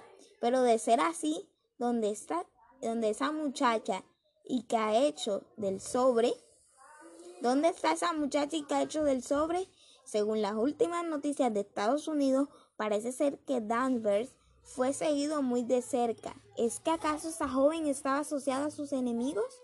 ¿O tal vez también fue seguida, engañada o quizás obligada a entregar el preciado documento? Nos dispusimos a buscarla, cosa que resulté en el extremo difícil. Su nombre era Janet Fick y parecía en la lista de supervivientes, pero es como si se hubiera desvanecido en el aire, como si se hubiera desvanecido en el aire. Sus antecedentes no han ayudado muy poco. Era huérfana y había sido maestra de párvulos en una escuela del oeste de Estados Unidos. Se le había pedido un, un visado para París, donde iba a trabajar en un hospital. Se había ofrecido voluntaria y después de cumplir los trámites de rigor fue aceptada. Como aparecía en la lista de supervivientes de Lusitana, en el hospital se extrañaron mucho de que no se presentara ni supieran de ella. Pues bien, se hizo todo lo posible por encontrarla, pero todo fue en vano. Le seguimos la pista a través de Irlanda, pero la perdimos en el momento en que pisó Inglaterra. Nadie ha utilizado el documento Carter hizo una pausa y Tomber se intervino impaciente. ¿Por qué ha vuelto a surgir ahora? La guerra ha terminado. En el rostro de Carter apareció una expresión de alerta, porque parece ser que el documento no fue destruido y podría reaparecer en la actualidad con una nueva y fatal importancia. Tupense la miró asombrar y Carter asintió. Si cinco años atrás ese tratado era una ama de nuestras manos y hoy se ha vuelto contra nosotros, fue equivocación enorme. Si se hiciera público podría significar un desastre y posiblemente otra guerra. Y esta vez no contra Alemania, es una posibilidad extrema. Y yo no creo en ella, pero sí, pero ese documento implica sin duda alguna a un buen número de nuestros hombres de Estado que no pueden ser desacreditados en estos momentos. Como propaganda para los laboratoristas sería irresistible. Y en mi opinión, un gobierno laboratorista en, en este momento sería una desgracia para el comercio británico. Pero esto es una minuciosa comparado con el verdadero peligro. Se detuvo y luego agregó con calma. Quizás hayan oído decir o hayan leído que la influencia bolchevique es la causa de la agitación laboral que se vive actualmente. Tu pensé, dijo, es verdad. El oro bolchevique está entrando en el país con el propósito determinado de provocar una revolución. Hay un individuo cuyo nombre desconocemos que trabaja en la oscuridad para sus propios fines.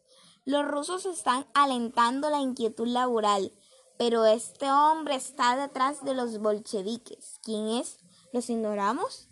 Siempre se habla de él por discreto apodo de señor Browns. Pero una cosa es segura, que es la anticriminal de nuestra era.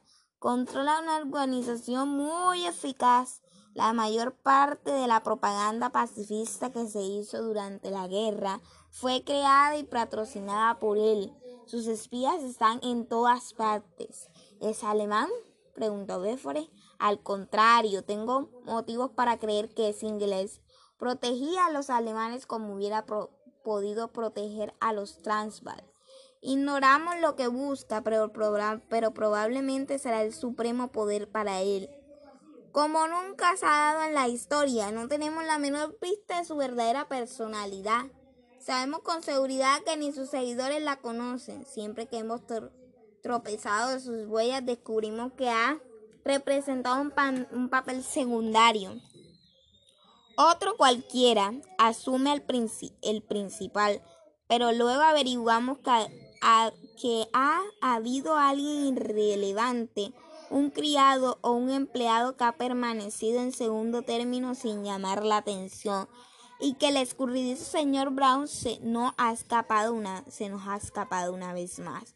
Oh, sí, recuerdo la oficina del señor Winnington. El empleado se llamaba Brown. ¿No creerá que usted que tenga sentido pensativo? Es muy posible, es curioso, pero ese hombre se mencionaba con mucha frecuencia.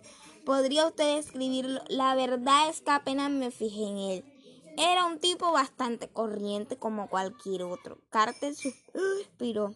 Esa es la inevitable descripción del señor Brown. La idiosincrasia de un genio.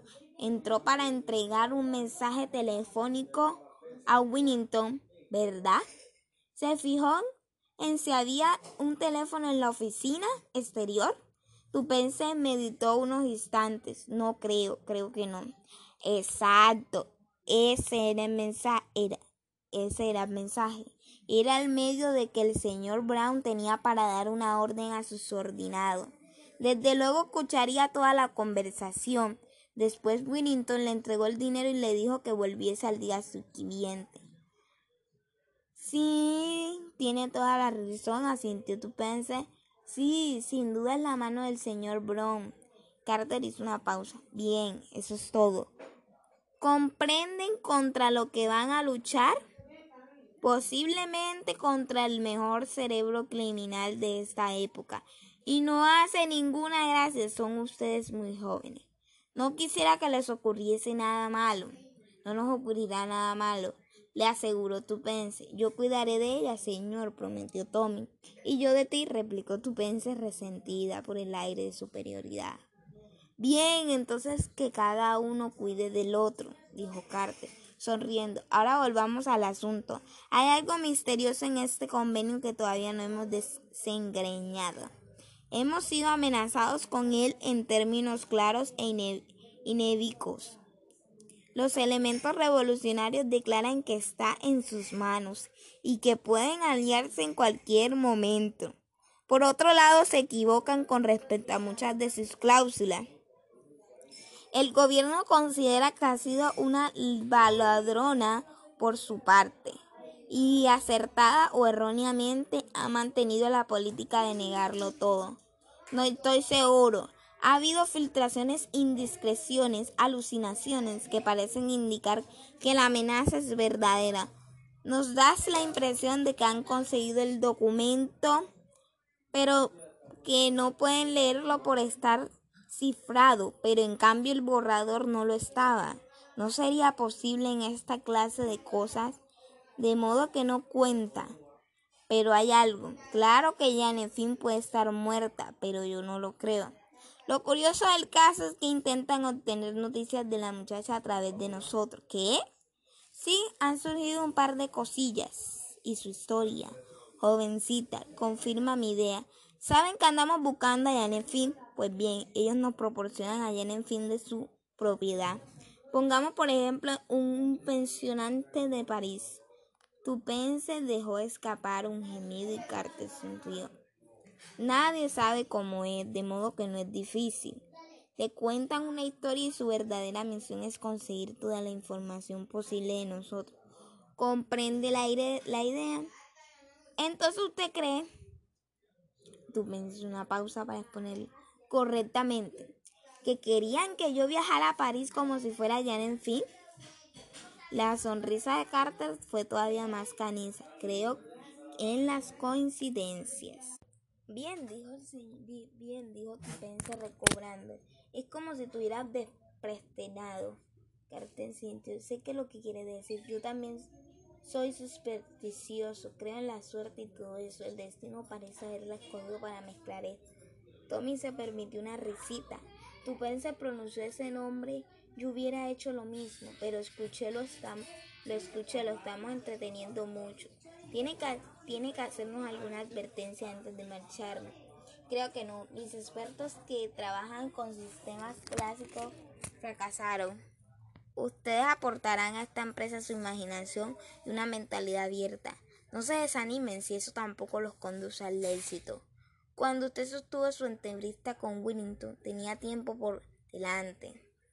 Las informaciones que tenemos apuntan a que el Gran Cook sería los principios de año, pero el gobierno está estudiando una serie de leyes que acabarán definitivamente con la amenaza de una huelga general.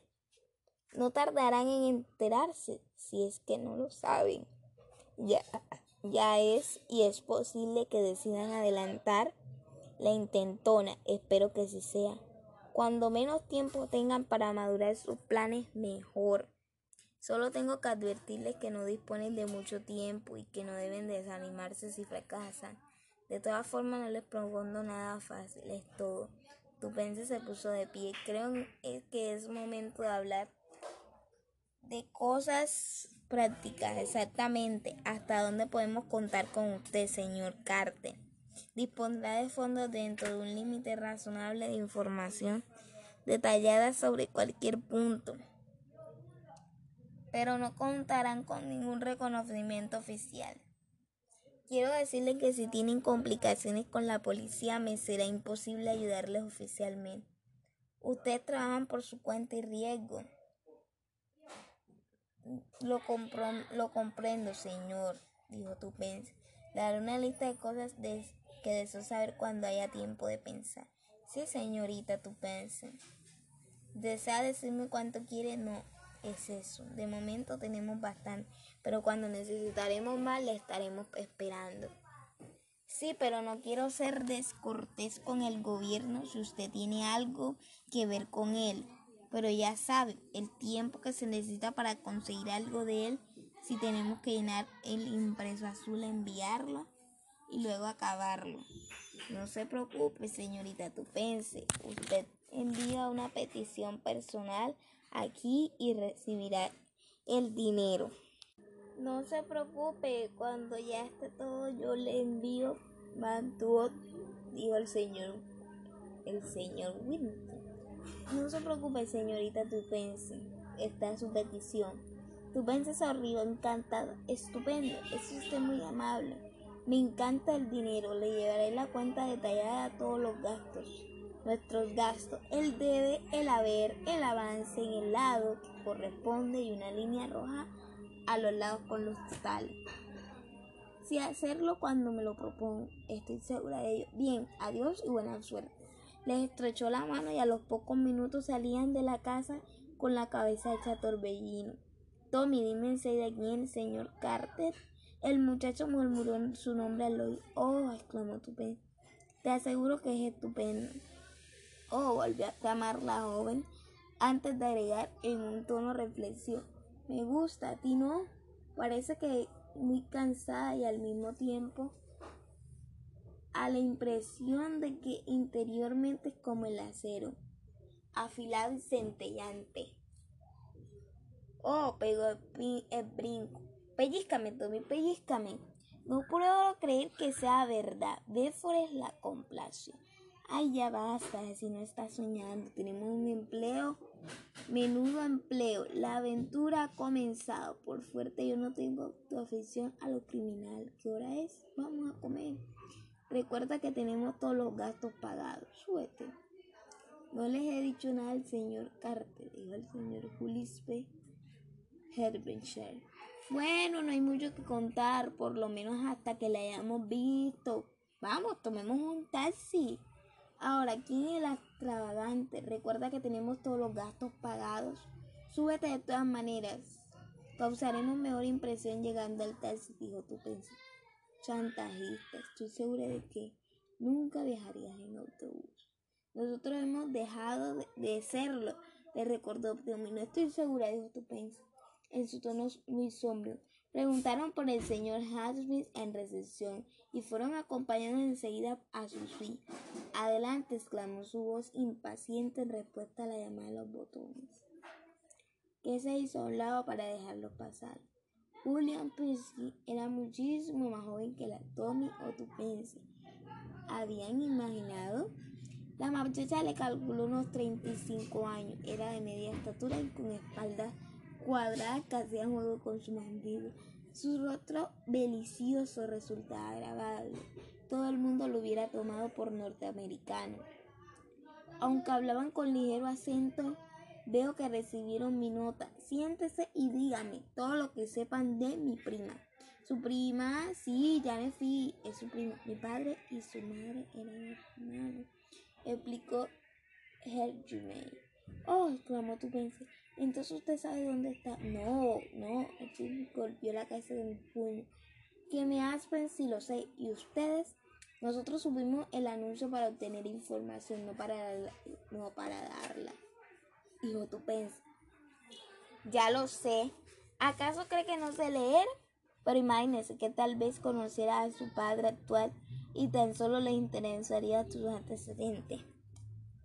Bueno, no se importa y su historia, digo tu pensé. Pero Jenny se mostró receloso. Oigan, esto no es Sicilia. Nada de seguir rescate ni amenazar con cortarle la oreja a mí si me niego a pagar. Estas son las islas británicas. De modo que déjense de negocios sucios o llamaré este momento a policía que veo allá abajo en Picali. Eh, nos ha encontrado, nos hemos secuestrado a su prima, dijo tu pensé. Bueno, nos importaría y su historia. No hemos, ¿No has encontrado para buscarla? Entonces, con esta historia de Agatha Christie, donde nos muestra cuáles son las, las aventuras a que se deben afrontar.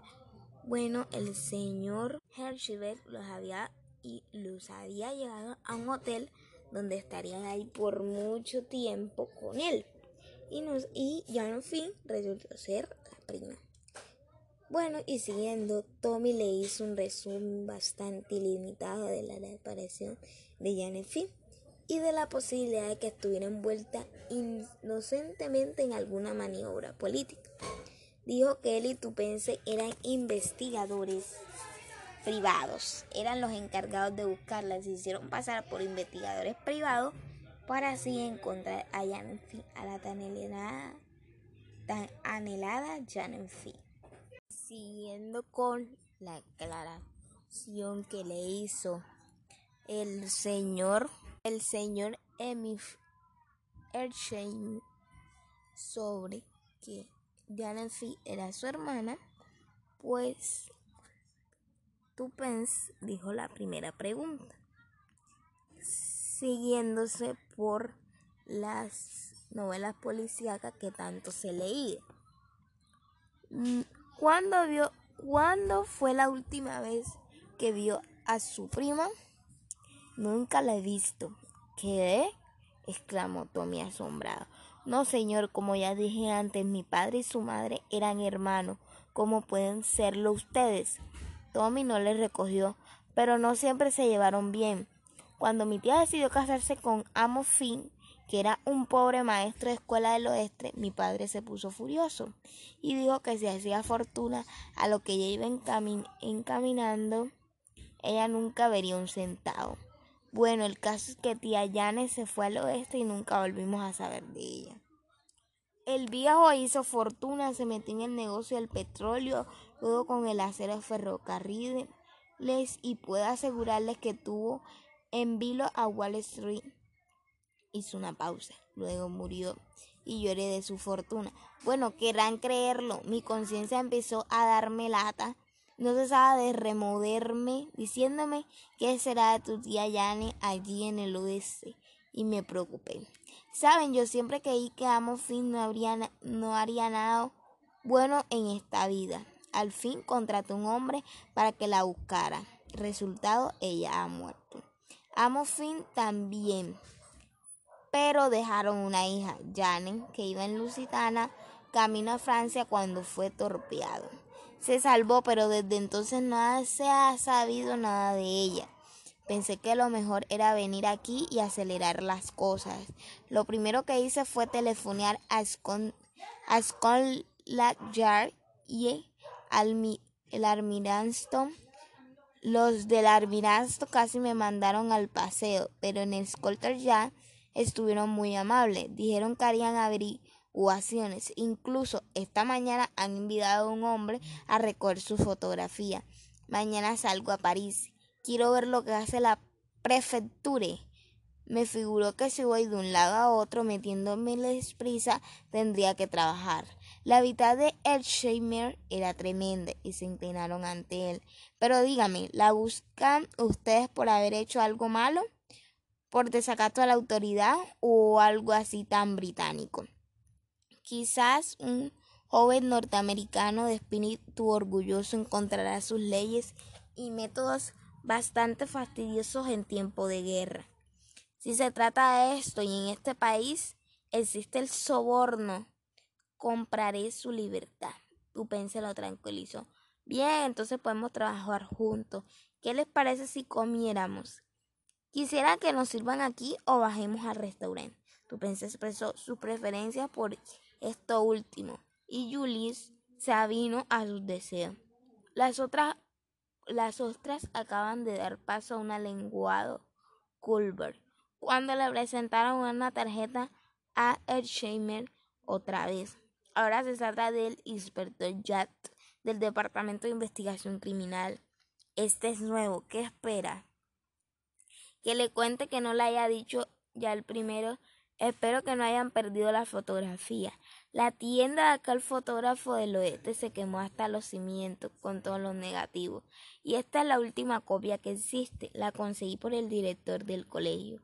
Un temor indescriptible se apoderó de tu pense. ¿No? ¿No sabe usted el nombre del policía que vino esta mañana? Sí, creo que sí. No sé. Espera un segundo. Está escrito en su tarjeta. Oh, ya lo sé. El inspector Brown era un tipo muy corriente un plan de campaña. Será mejor correr. Será mejor correr el vuelo sobre los acontecimientos de la media hora siguiente. Basta decir que en Collar no había ningún inspector Brown. La fotografía de Janet Fee, que tan valiosa lo hubiera sido a la policía para dar con su paradero. Sabía perdido sin esperanza de ser recobrada. El señor Pron había triunfado una vez más. El efecto de inmediato este contratiempo tuvo como resultado un reproche entre Julia Hermiche y los dos jóvenes aventureros. Todas las barreras se vinieron abajo y en el acto y Tommy Tupense tuvieron la sensación de que conocían al joven norteamericano de toda la vida. Abandonaron su postura de investigación y privados y le contaron toda la historia desde que fundaron la sociedad de aventureros, ante lo cual él se divirtió horrores. Al concluir la narración se volvió hacia Tupense. Siempre había creído que las muchachas inglesas eran un poco tímidas y anticuadas, eso sí, dulces pero temerosas, de dar un paso sin dama de compañía. Me figuro que algo está pasando, está pasado de moda. El resultado final, el resultado final es el RIC. Según te piensa para poder estar en el contacto con el único pariente Yanefi. De esta manera agregó dirigiendo a su Tommy, nadie podrá quejarse de los gastos, y nadie lo hizo que fue lo bueno. Ahora dijo la joven a la mañana siguiente a ver si instalada a trabajar. Bedford le dejó el Daily Mail que estaba leyendo lo que, lo que valió ser reprendido amablemente por su colega. No seas tonto, Tommy. Tenemos que hacer algo para fortificar nuestro sueldo. El muchacho suspiró. Si me temo que ni que siquiera nuestro querido gobierno nos tendría el RIS holgaseando a perpetuo. Por consiguiente, como ya te dije antes, tenemos que hacerlo. Bien replicó Tommy, volviendo a coger el periódico. Hazlo, yo no te detendré. ¿Sabes? Sin hacerle caso, he estado pensando, se interrumpida por no y entusiasmados aplausos. Y entusiasmados aplausos. Es muy propio de ti de quedarte ahí sentada haciendo el oso. Tommy, no te iría ningún daño. Un poco de ejercicio mental. El sindicato. Tú pensas el sindicato. No me permite trabajar antes de la 11. Tommy, ¿quieres que te diga algo? Es absolutamente necesario que tracemos un plan de campaña sin dilatación. Oigámoslo, oigámoslo. Bien, manos a la obra. Tommy al fin se puso serio. Entidad y sencillez de una gran inteligencia supen. Suelta lo que sea, te escucho. Para empezar, ¿en qué podemos, en qué podemos basar? Absolutamente nada, dijo Tommy con alegría. Te equivocas. Tu pensé le señaló a modo acusación con el índice. Tenemos dos pistas distintas. ¿Cuáles son? Primera vista, conocemos a uno de la banda, Winnington. Si lo reconocería en cualquier parte. Uh, replicó Tommy pensativo. A mí no me parece una pista, no sabes dónde buscarlo, ni existe una posibilidad contra mí de que lo encuentres por casualidad. No estoy tan segura de eso, replicó tu Me he fijado en que a menudo una vez empiezan a darse coincidencias. Siguen sucediéndose del modo más extraordinario. Yo no diría que es alguna ley natural que todavía, una ley natural que todavía no hemos descubierto. No obstante, como bien dices, no podemos confiar en ello, pero en Londres hay ciertos lugares por donde tarde o temprano pasa la gente.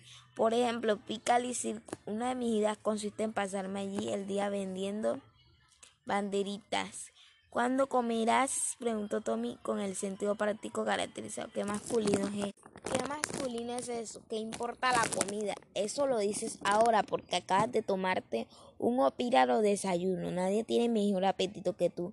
Tú pense y la hora del té te harías comido las banderitas con alfiler y todo, pero con franqueza no me convence tu idea. Es posible que Whittington ni siquiera esté en Londres, es cierto, de la, todas las formas, creo que la pista número dos es más prometedora. Oigámoslo, no es gran cosa, solo un hombre de pila. Rita Whittington la mencionó aquel día. Es que te propones publicar un tercer anuncio. Se busca sospechosa que atiende por el nombre de Rita. No, lo que me propongo es razonar de una manera lógica ese nombre, ese hombre.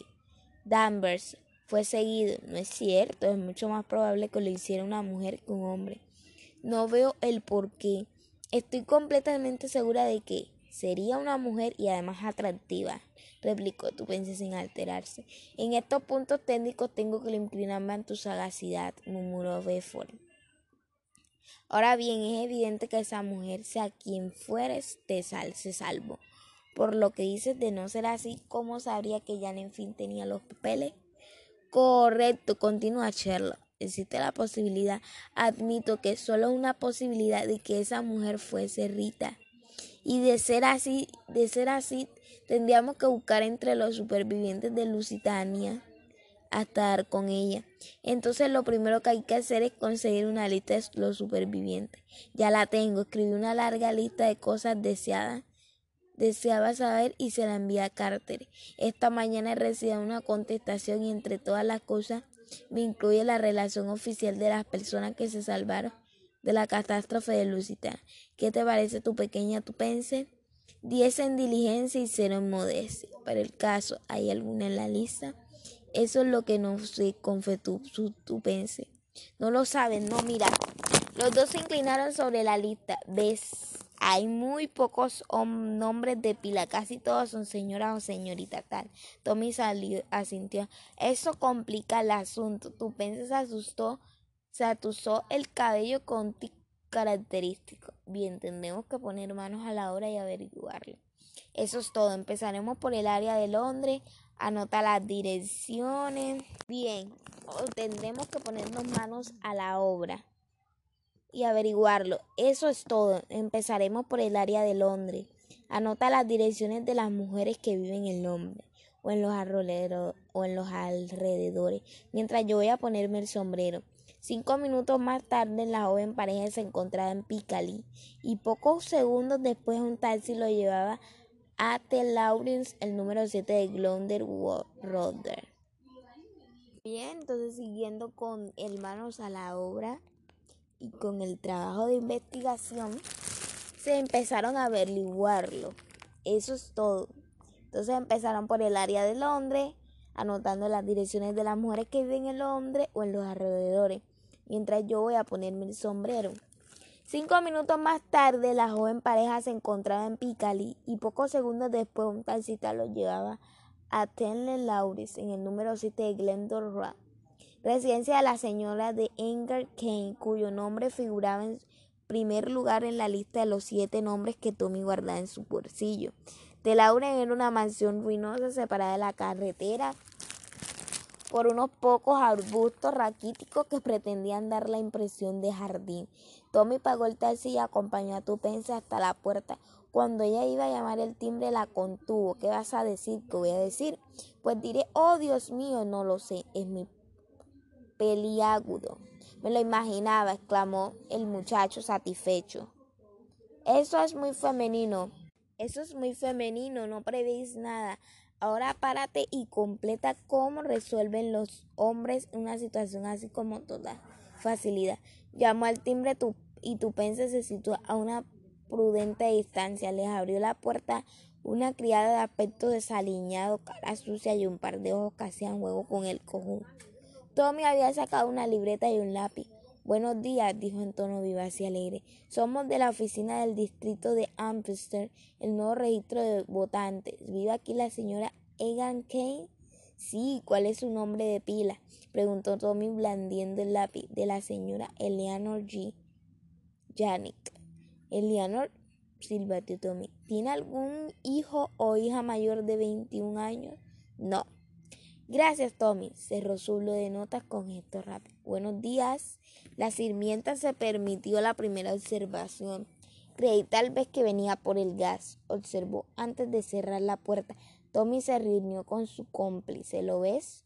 ¿Tú pensé? Esto es una cosa de niño para, para la despierta mente masculina. No me importa admitir por una vez que te has desenvuelto a las mil maravillas. A mí nunca se me hubiera ocurrido. Buen troco, ¿verdad? Sí, y podemos repetirlo. At Livington. La hora de comer sorprendió a los dos jóvenes, devorando rápidamente un bistec con patatas fritas. En una oscura posada habían dado con un tal Gladys Mary y con una Marjorie. Se habían llevado la sorpresa de un cambio de domicilio y habían tenido que soportar un largo discurso sobre el sufragio universal de labios de una norteamericana muy animada, cuyo nombre de pila resultó ser Sadie. Ah, exclamó Tommy después de tomar un buen trago de cerveza. Me siento mejor. ¿Cuál es la próxima dirección? El blog de nota está abierto sobre la mesa y tu pensa lo recogió. La señorita Vandermeer, que vive en South Audley Mansion, apartamento 20, la señorita Weller en 43 de Camplington Road, Battersea, según creo recordar, es camarera de modo que probablemente no estará allí y de todas formas no creo que sea la que buscamos. Entonces nuestra próxima escala es la señorita de Mayfair. Tommy empezó a desanimarse.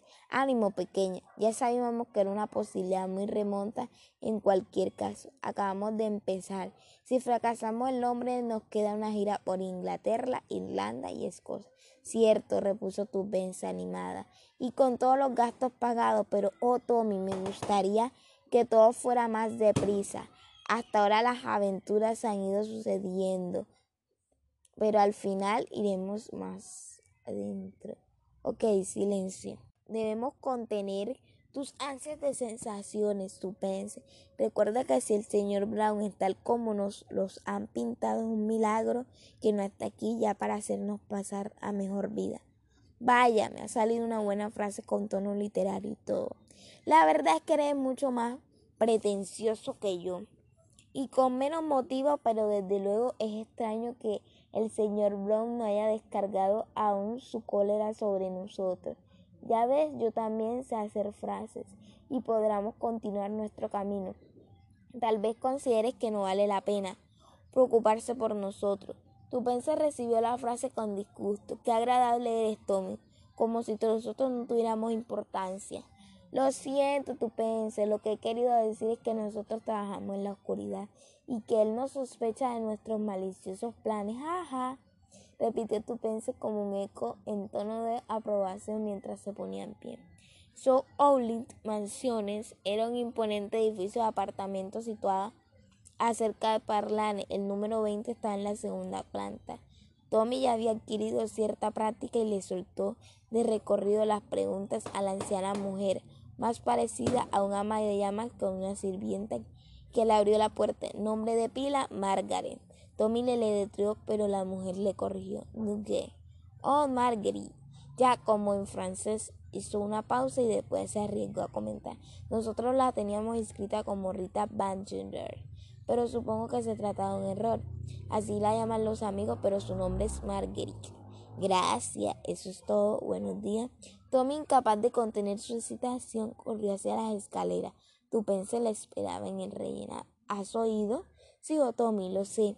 Yo siento lo mismo. Es tan bonito imaginar ciertas cosas y que luego ocurran realmente, exclamó Tumpense entusiasmada. Cogidos de la mano bajaron al vestíbulo. Fue entonces cuando oyeron voces y el rumor de pasos en la escalera. De pronto, ante la sorpresa de Tommy, Tupense se arrastró al lado del ascensor donde las sombras eran oscuras. ¿Qué día?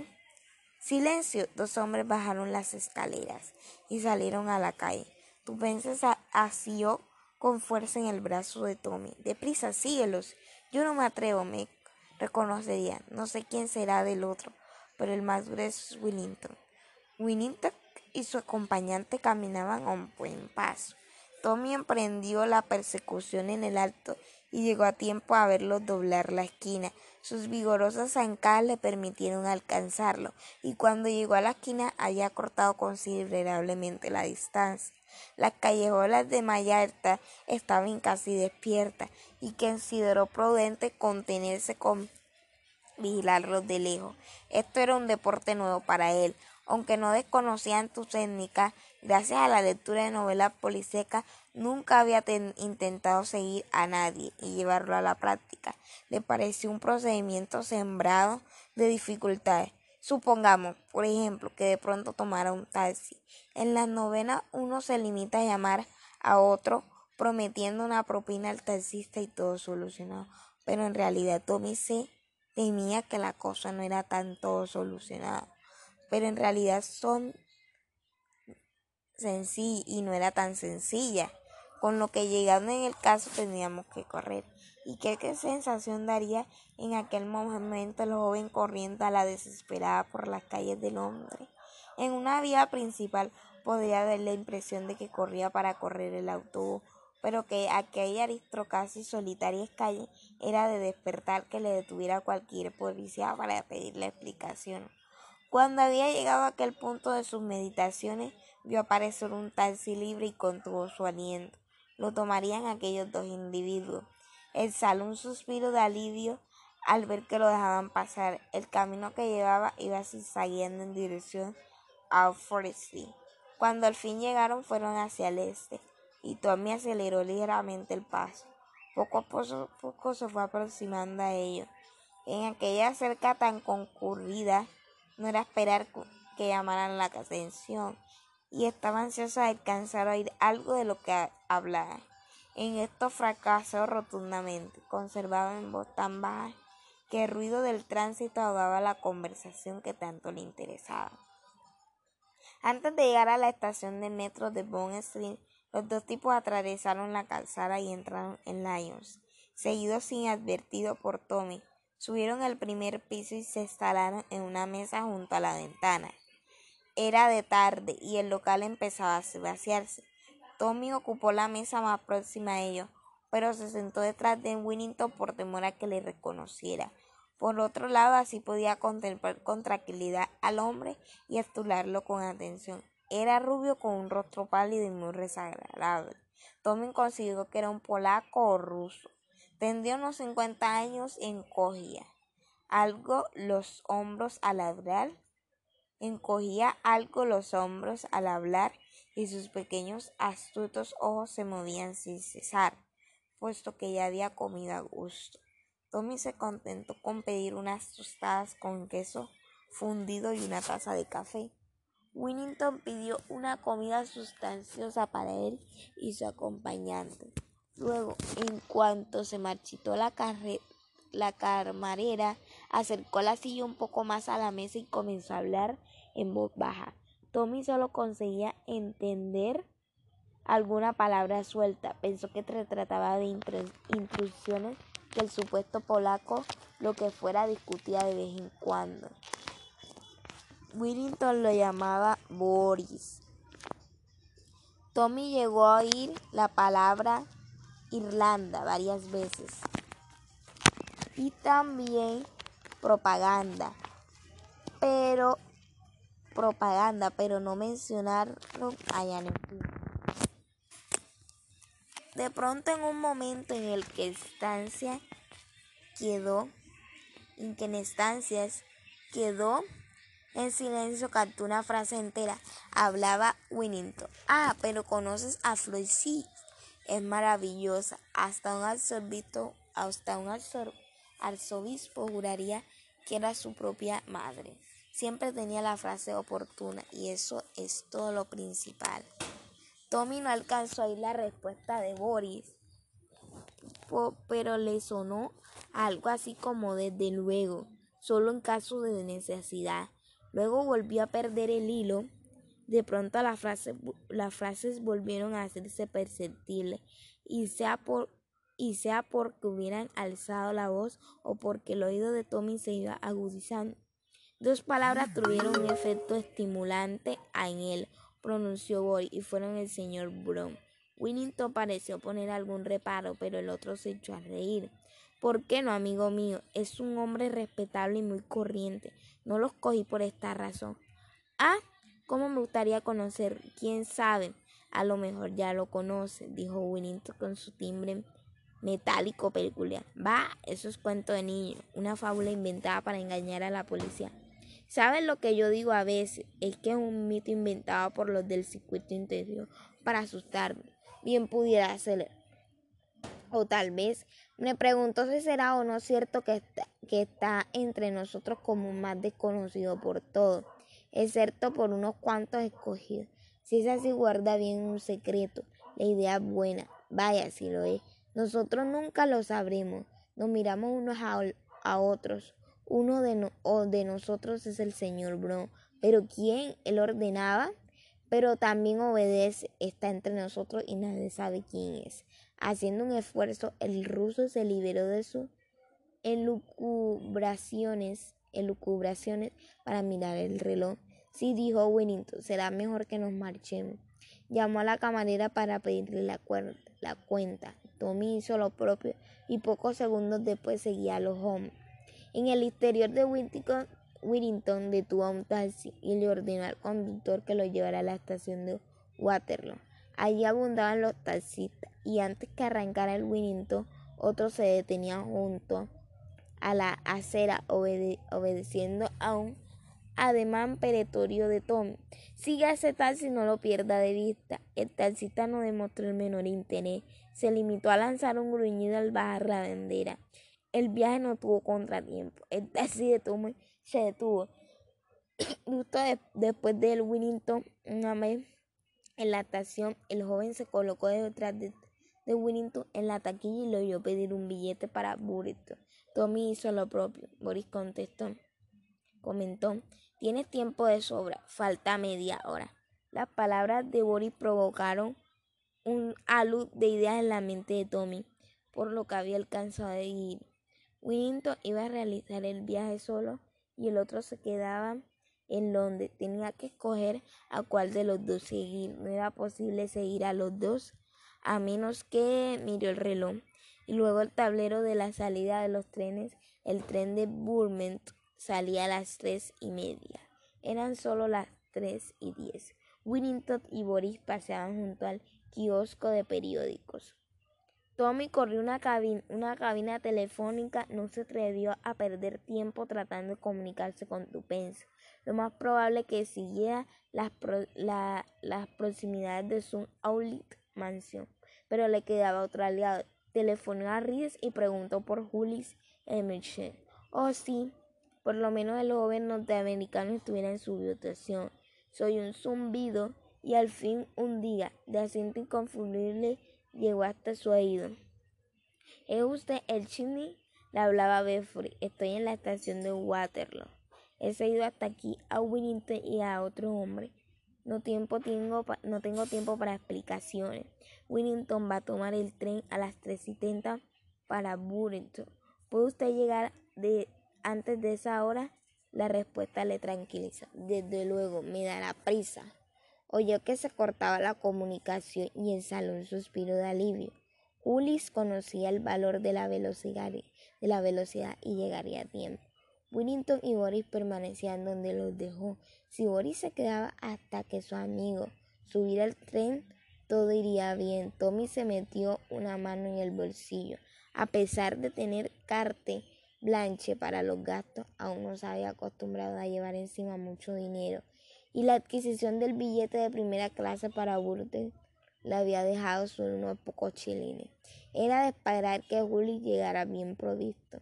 Entre, entre tanto, los minutos iban transcurriendo. Las 15 y 15, las 15 y 20, las 15 y 25, las 15 y 27. Y si Juli no llegaba a tiempo a las 15 y 29, puertas abrió. Tommy sintió que le invadían el pesimismo. Luego una mano se puso en su hombro. Aquí estoy, muchacho. El tráfico aquí está más allá de todo lo calificado. Indícame enseguida quiénes son esos individuos. Ese es Winnington, el de allí, el que entra ahora vestido de oscuro. El otro que está hablando con él es su extranjero. Ah, por ellos. ¿A cuál de los dos he de seguir? Tommy había previsto esta, esta pregunta. ¿Llevaría dinero encima Julius movió la cabeza y Tommy se sintió desfallecer. No creo que lleve encima en estos momentos más que 300 o 400 dólares, dijo el norteamericano. Tommy respiró aliviado. Oh cielo, estos millonarios no hablábamos el mismo lenguaje. Sabía al, tren a quién está su billete. Winnington es un hombre. Ah, por Winnington, dijo Julius en tono sombrío. El tren comenzaba a mover, ponerse en movimiento y subió de un asalto. Hasta la vista, Tommy. El tren se alejó a la estación. Tommy se respiró profundamente. Boris se dirigió por el andén hacia él, lo dejó pasar y luego reprendió su persecución. El Waterloo Boris tomó el metro hasta Piccadilly Circle. Luego fue andando por Chatterford Avenue hasta entrar en el laberinto de, de callejuelas del Zoo. Tommy lo siguió a una distancia prudencial. Al fin llegaron a una plaza luminosa, ruinosa. Las casas tenían un aire siniestro con la fachada mugrienta. Boris miró a su alrededor y Tommy se refugió en un, en un portal. El lugar estaba casi desierto. Era un callejón sin salida por el que no circulaba ningún vehículo. El modo en el que otro había mirado a su alrededor estimuló la imaginación de Tom. Desde su escondrijo le vio subir el tramo de escalones de una casa de pésimo aspecto y llamar a la puerta con los nudillos con un ritmo peculiar. La puerta se abrió en el acto y tras decir una o dos palabras al guardia entró a la casa. Se oyó un portazo. Fue en ese momento cuando Tommy perdió la cabeza lo que debía haber hecho, lo que habría hecho cualquier hombre sensato era permanecer pacientemente donde estaba y esperar que algún tipo saliera. Pero lo que hizo iba en contra del sentido común, que por lo general era su principal característica. Algo había paralizado su cerebro y sin detenerse a reflexionar ni un momento, él también subió aquellos escalones y se reprodujo con toda la exactitud posible la particular llamada. La puerta se abrió y con la misma prontitud y un hombre con rostro de villano y el pelo cortado al cepillo apareció en el umbral que desea. En aquel momento se percató la gran tontería que acaba de cometer. Pero no vaciló y pronunció las principales palabras que le pusieron el señor Brown. Ante su sorpresa, el hombre se hizo un lado arriba, dijo señalando por encima del hombre con el pulgar la segunda puerta a la izquierda. Tommy subió. A pesar de la sorpresa que le causaron las palabras de aquel hombre, Tommy no vaciló. Si la audacia, se le, si la audacia le había llevado hasta ahí, era de esperar que le llevara aún más adelante. Con toda tranquilidad entró a la casa y se dirigió a las desventajas escaleras. La casa estaba más ruinosa de lo que puede expresarse con palabras el papel de las paredes, cuyo dibujo ya no se distinguía a causa de la nube. Colgada por todas partes hecho tiras, en cada rincón había una masa gris de telaraña. Tommy fue subiendo lentamente y cuando echó el rellenado oyó que el hombre de abajo desapareció en el cuarto posterior. Era evidente que aún no había despertado sospechas. Al parecer preguntar por el señor Brown era procedimiento corriente y natural. Una vez arriba Tommy meditó cuál debía ser su actuación inmediata. Ante él se extendió un estrecho pasillo con puertas a ambos lados. De las próximas del lado izquierdo salió un murmullo de voces. Era de allí donde el hombre de abajo le había dicho que entrara pero que llamaba su atención era un rincón que había a la derecha, semi oculto por una raída cortina de terciopelo. Estaba junto enfrente de la puerta de la izquierda, y debido a su situación singular desde él se denominaba la parte superior de la escalera. Como escondite para uno de los dos hombres era ideal que ya medía unos 30 centímetros de profundidad por 90 de ancho. A simple vista la atrajo lo pensó cuidadosamente como era de su costumbre, supuso que la mera mención de señor Brown era la contraseña utilizada por la banda. A él le había permitido entrar sin despertar sospecha, pero ahora debía decir rápidamente cuál sería su, su próximo plazo. Y sin entrarse con osadía en la habitación de la izquierda, sería suficiente garantía el haberse admitido en la casa. Quizá precisaré otra contraseña o por lo menos alguna prueba de identidad. Sin duda el portero no conocería a todos los miembros de la banda, pero allá arriba tal vez fuese distinto. En conjunto había tenido mucha suerte hasta el momento, pero era arriesgado confiar en ella demasiado. Entrar en aquella habitación suponía un riesgo colosal. No iba a poder representar la farsa indefinitivamente. Tarde o temprano le descubriría lo que significaría desperdiciar una ocasión única. Oyó la repetición de lo que suponía la contraseña en la puerta de abajo y sin vacilar se deslizó rápidamente detrás de la cortina que cubría el nicho y se ocultó. Los agujeros y descosidos de la tela le permitían verlo todo a la perfección. Aguardaría allí nuevos acontecimientos y cuando le conviniera podría tomar parte en la reunión, imitando el comportamiento del recién llegado. Esta subía a la escalera y con paso furtivo le era desconocido. Sin duda alguna pertenecía a la, pertenecía a la escorrida de la sociedad.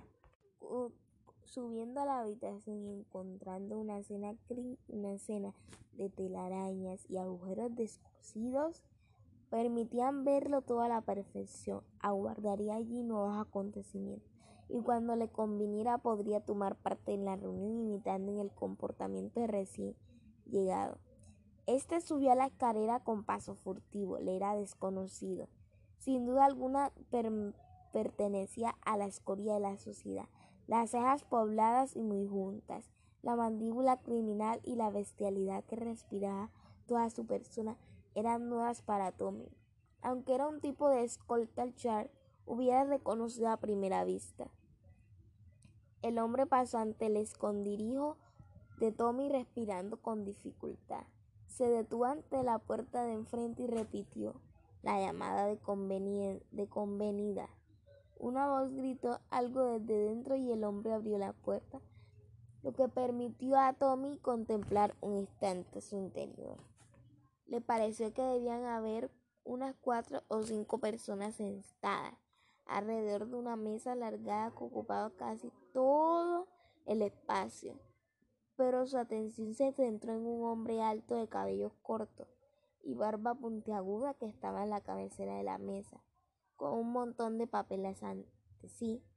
Cuando entró el recién llegado, el hombre alto alzó la mirada y con una pronunciación correcta pero muy particular le preguntó tu número de camarada. El 14, jefe. Replicó otra vez como ronca. Correcto. La puerta volvió a cerrarse. Y si no es una reunión clandestina, yo no soy alemán, dijo Tommy. Para sus adentros lo hacen todo sistemáticamente. Suerte no ha entrado, les hubiera dado un número erróneo y habría tenido que pagar las consecuencias. No es esto el mejor sitio para mí. Vaya, llaman otra vez. El visitante resultó ser un tipo completamente distinto del anterior. Tommy reconoció en él a, un irlandés del Sinn Féin. Desde luego, la organización del señor Brown era algo de largo alcance el criminal vulgar, el caballero irlandés de buena familia, el ruso pálido y el eficiente maestro de ceremonias alemán. Qué reunión más extraña y siniestra. ¿Quién era aquel hombre que tenía en sus manos aquella curiosa diversidad de eslabones de una cadena desconocida? El procedimiento fue exactamente igual en todos los casos. La llamada peculiar, la demanda del número y la respuesta correcta. Dos nuevos miembros llegaron sucesivamente. El primero le era completo desconocido y lo clasificó como un escribiente. Era un hombre de aspecto tranquilo e inteligente que iba vestido con bastante desaliño. El segundo pertenecía a la clase obrera y su rostro le resultó familiar. Tres minutos más tarde llegó otro, un hombre de aspecto imponente, muy bien vestido y de buena cuna. Su rostro tampoco era de todo desconocido aunque entonces no consiguió identificarlo, después de su llegada hubo una larga pausa. Tommy llegó a la conclusión de que ya estaban todos los convocados. Iba a salir de su escondite. Cuando otra llamada le hizo volver a refugiarse a toda prisa. Él acaba de llegar, de llegar, subió la escalera con tal sigilo que pareció antes de que el joven se percatara de su presencia. Era bajo, muy pálido y con un aire casi femenino. El ángulo de sus pómulos denotaba su descendencia lado, pero aparte de eso nada delataba su nacionalidad. Al parecer ante la cortina volvió lentamente la cabeza. La extrañaba luz de sus ojos parecía atravesar las cosas, y Tommy apenas pudo creer que ignoraba su presencia. A pesar suyo se estremeció, no era más fantasioso que cualquier otro joven inglés pero no le fue posible librarse de la impresión de que una fuerza potente y desacostumbrada emanaba de aquel hombre, que le recordó una serpiente venenosa. Un instante después comprobó que su corazonada había sido acertada. El recién llegado llamó a la puerta como todos, pero el recibimiento que le dispensaron fue muy distinto. El hombre de la barba se puso de pie y en los demás limitaron. El ademán se, adelantó para estrecharle la mano mientras daba un fuerte tacanazo. Nos sentimos muy honrados. Es un gran honor. Tenía que fuera imposible. El otro respondió en voz baja y un tono sibilante. Tuve dificultades. Me tomó que no será factible una próxima vez. Pero era vital una reunión para explicar mi política. No podría hacer nada sin el señor Brown. Está aquí. Hemos recibido un mensaje. Le es imposible venir personalmente. Se detuvo dando la impresión de haber dejado la frase sin terminar. Sonriente, el recién llegado contempló los rostros inquietos. Ah, comprendo, conozco sus métodos. Trabaja en la sombra y no, y no confía en nadie. Es posible que ahora sea hay entre nosotros. Volvió a mirar sus alrededor y de nuevo el grupo se mostró temeroso. Cada uno de ellos contempló a su, a su vecino con recelo. El ruso se acarició la mejilla. Tal vez comencemos la reunión. El alemán pareció recobrarse y le indicó el lugar que ocupaba hasta entonces a la cabecera de la mesa. El ruso quiso negarse, pero él insistió. En el lugar que corresponde al número uno, querría cerrar el número 14 de la puerta. Al instante siguiente, Tommy volvió a contemplar la puerta de, de, madera y las voces procedentes del interior se convirtieron en un murmullo imperceptible. Tommy comenzó a impacientarse. La conversación había despertado curiosidad. Y, fuese, y fuera como fuese, tenía que seguir escuchando. Abajo no se oía ruido alguno y no le pareció probable que subiera el guardián que estaba apostando en la puerta. Después de escuchar con su con suma atención durante un par de minutos, asomó la cabeza por la cortina. El pasillo estaba desierto. Tommy se quitó los zapatos y dejándolos detrás de la cortina, anduvo de puntilla hasta la puerta cerrada, ante la que se arrodilló para aplicar el oído de la cerradura. De la cerradura. No consiguió oír gran cosa, solo algunas palabras sueltas de vez en cuando. Si alguien alzaba la voz, no que no hizo más que espolearse su curiosidad. Contempló el pomo de la puerta. ¿Sería posible hacerlo girar gradualmente sin que los de adentro se notaran? Tal vez sumo cuidado, muy despacio, milímetro, milímetro a milímetro, lo fue haciendo girar, mientras contenía el aliento un poco más y un poquitín más, es que no iba a terminar nunca. Ah, al fin el mecanismo de pomo llegó a un tope. Esperó un par de minutos para tomar aliento e intentó empujar la puerta ligeramente adelante. Pero esto no se movió. Tommy estaba impaciente. Si tenía que emplear mucha fuerza era casi seguro que crujiría. Esperó a las voces que alzaran algo más y volvió a intentarlo aumentando la presión. Se habría escachado la muy condenada. Al final desesperado empujó con toda su fuerza pero la puerta no se movió ni un milímetro, estaba cerrada con llave, o habrían echado el pesticillo por dentro. Por un momento le dominó la ira. Bien, deben haberme echado una maldición. Vaya truco sucio. Una vez apaciguado, sería posible hacerlo girar gradualmente sin que los de adentro lo notaran. Tal vez con sumo cuidado, muy despacio, milímetro milímetro a milímetro. Lo fue haciendo girar mientras contenía su aliento. Esperó un par de minutos para tomar aliento e intentó empujar, pero la puerta no se movió. Tommy estaba impaciente, tenía que emplear mucha fuerza. Era casi seguro que crujiría. Espero que las voces se alzarán algo más y volvió a intentar. Espero que las voces alzaran algo más y volvió a intentarlo. Aumentó la presión, se habría encallado la muy condenada. Al final desesperado empujó con toda su fuerza, pero la, la puerta no se movió, ni un milímetro, estaba cerrada con llave, o habrían echado el pesticillo por dentro. Por un momento le dominó la ira. Bien, pensó, deben haber echado una maldición, vaya truco sucio. Una vez apaciguado se dispuso a hacer frente a la situación evidente lo primero que debía hacer era llevar el pomo a su posición inusual, inicial. Si lo soltaba de golpe, los de adentro notarían y por ello con infinitas precauciones realizó de nuevo el trabajo, aunque esta vez a la inversa. Todo fue bien y con un suspiro de aliento se puso en pie. Su tenacidad propia de un bulldog la hacía resistirse a admitir la derrota. Aunque chasqueado de un momento estaba lejos de sentirse dispuesto a abandonar la lucha, continuó deseando ir la conversación de la habitación, y puesto que su plan había fracasado, idearía otro. Miró a su alrededor un poco más abajo. A la izquierda del pasillo había otra puerta y se dirigió a ella sin hacer ruido. Estuvo escuchando un momento y luego tanteó el pomo. Este decidió permitiéndole deslizarse al interior. La habitación que estaba desocupada era un dormitorio y como el resto de la casa el mobiliario se caía a pedazos. Había montones de polvo por todas partes. Por suerte Tommy encontró lo que buscaba, una puerta de comunicación. Entre las dos habitaciones cerró cuidadosamente la puerta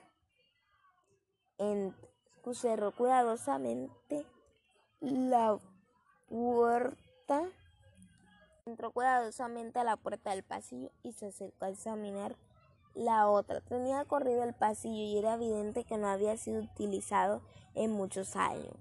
Tirando una prudencia, al fin consiguió descorrerlo sin hacer demasiado ruido.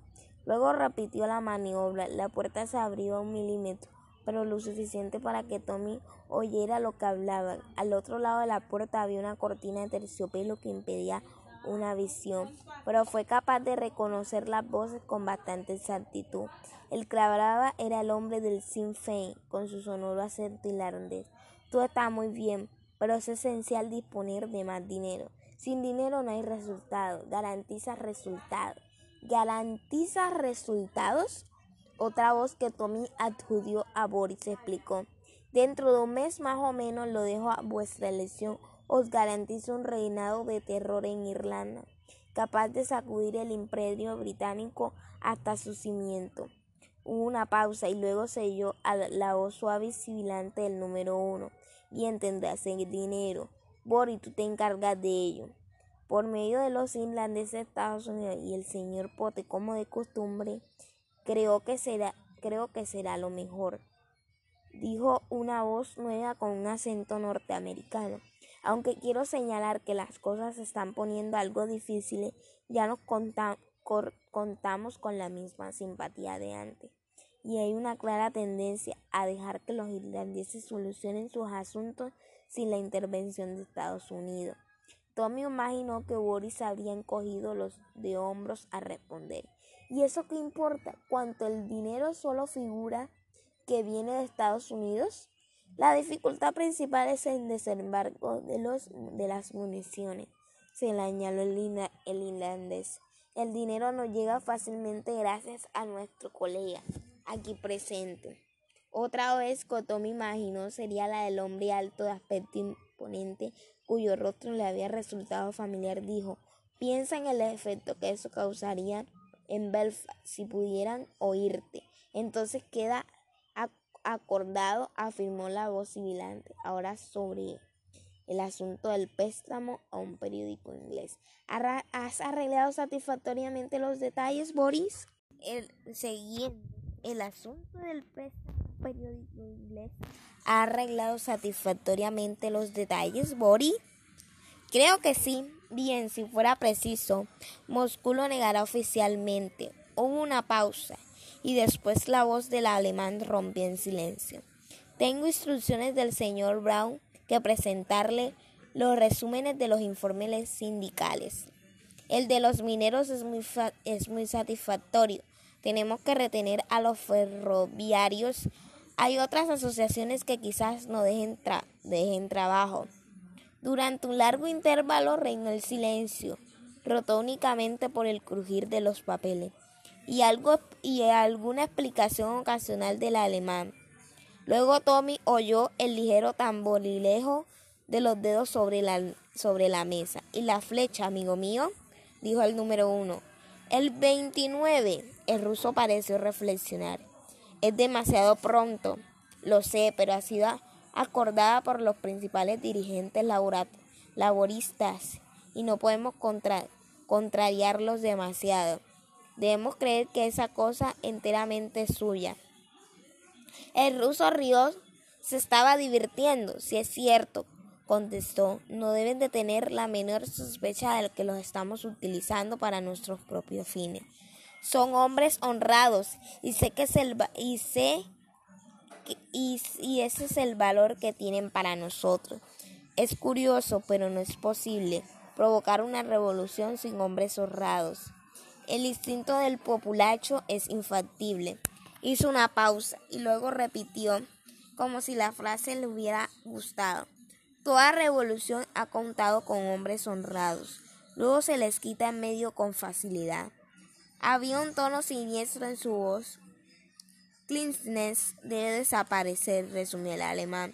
Es demasiado prudente. El número 14 cuidará de ello. Se oye un murmullo apagado. Soy un muy apagado.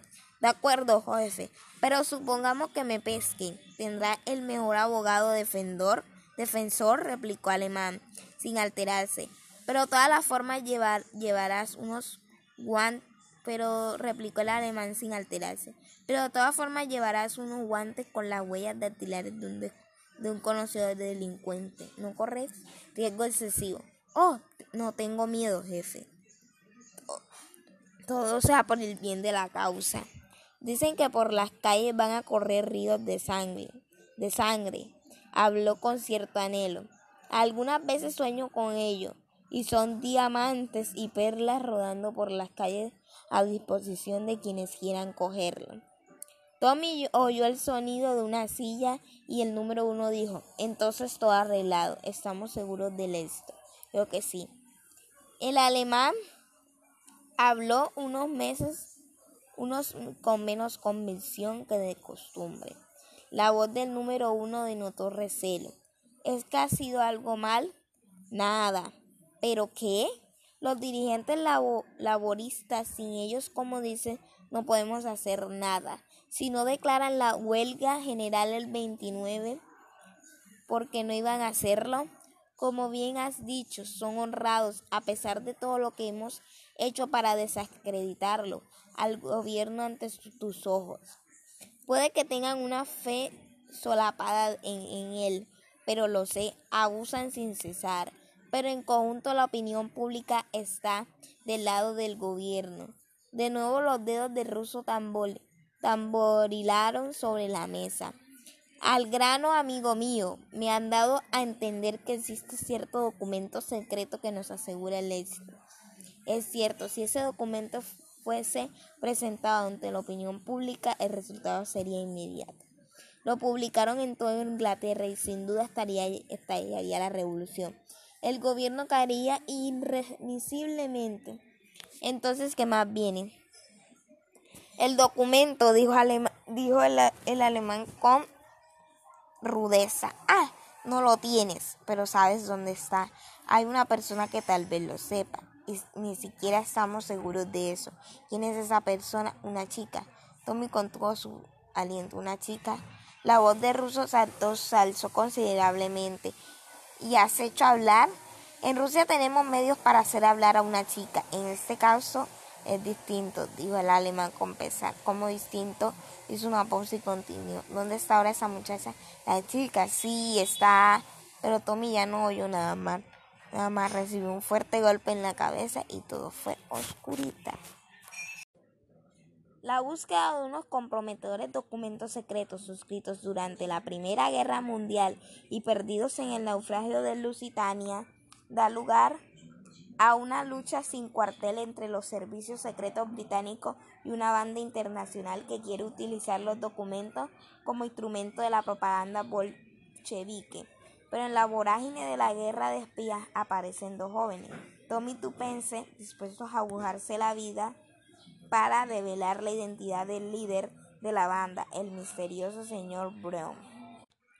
El autoponerse como jóvenes aventureros dispuestos a hacer lo que sea demuestran ser una jugada inteligente por parte de Tommy Tupense Bedford. El primer, el primer trabajo parece un sueño. Todo lo que Tupense debe hacer es emprender un viaje con gastos pagados a París y hacerse pasar por una americana llamada Jan Fin. Pero el trabajo se convierte en una amenaza silenciosa y en un riesgo para su vida tras la desaparición de la persona que los ha contratado. Ahora el nuevo trabajo de Tupense será el de detective, ya que si en algún lado hay una Janet Finn que existe realmente, esta posee un secreto peligroso que pone la vida de, de ambas en peligro. Con esto los bolcheviques querían dominar el Partido Obrero Socialdemocrático Ruso donde su ideología consistía en implantar una dictadura del proletariado, es decir, donde los trabajadores ejercían el poder. El objetivo de los bolcheviques era derrocar al régimen del zar, que era una monarquía absoluta, es decir, la clase trabajadora no participaba de ningún modo en la toma de decisiones. Vale señalar que quienes usan la palabra bolchevique como sinónimo de persona de ideas de izquierda pero lo único que querían era coger el poder de el ocupar el poder en los rusos y formar un movimiento social democrático donde el proletariado, el proletariado hacía parte de todas las decisiones que se tomara y que no tuviera influencia en Estados Unidos. Por eso se desató una guerra para encontrar los documentos secretos. Esta novela, que tiene como título El misterioso señor Brown, es una novela de ficción detectivesca de la escritora británica Agatha, Christie publicada originalmente en el Reino Unido en 1922 por la editorial The Bold y en la que aparecen por primera vez los personajes de Tommy y Tupence Beffrey que, que años más tarde pues siguen siendo los protagonistas de su novela ya que estos son pareja y se casan. Gracias.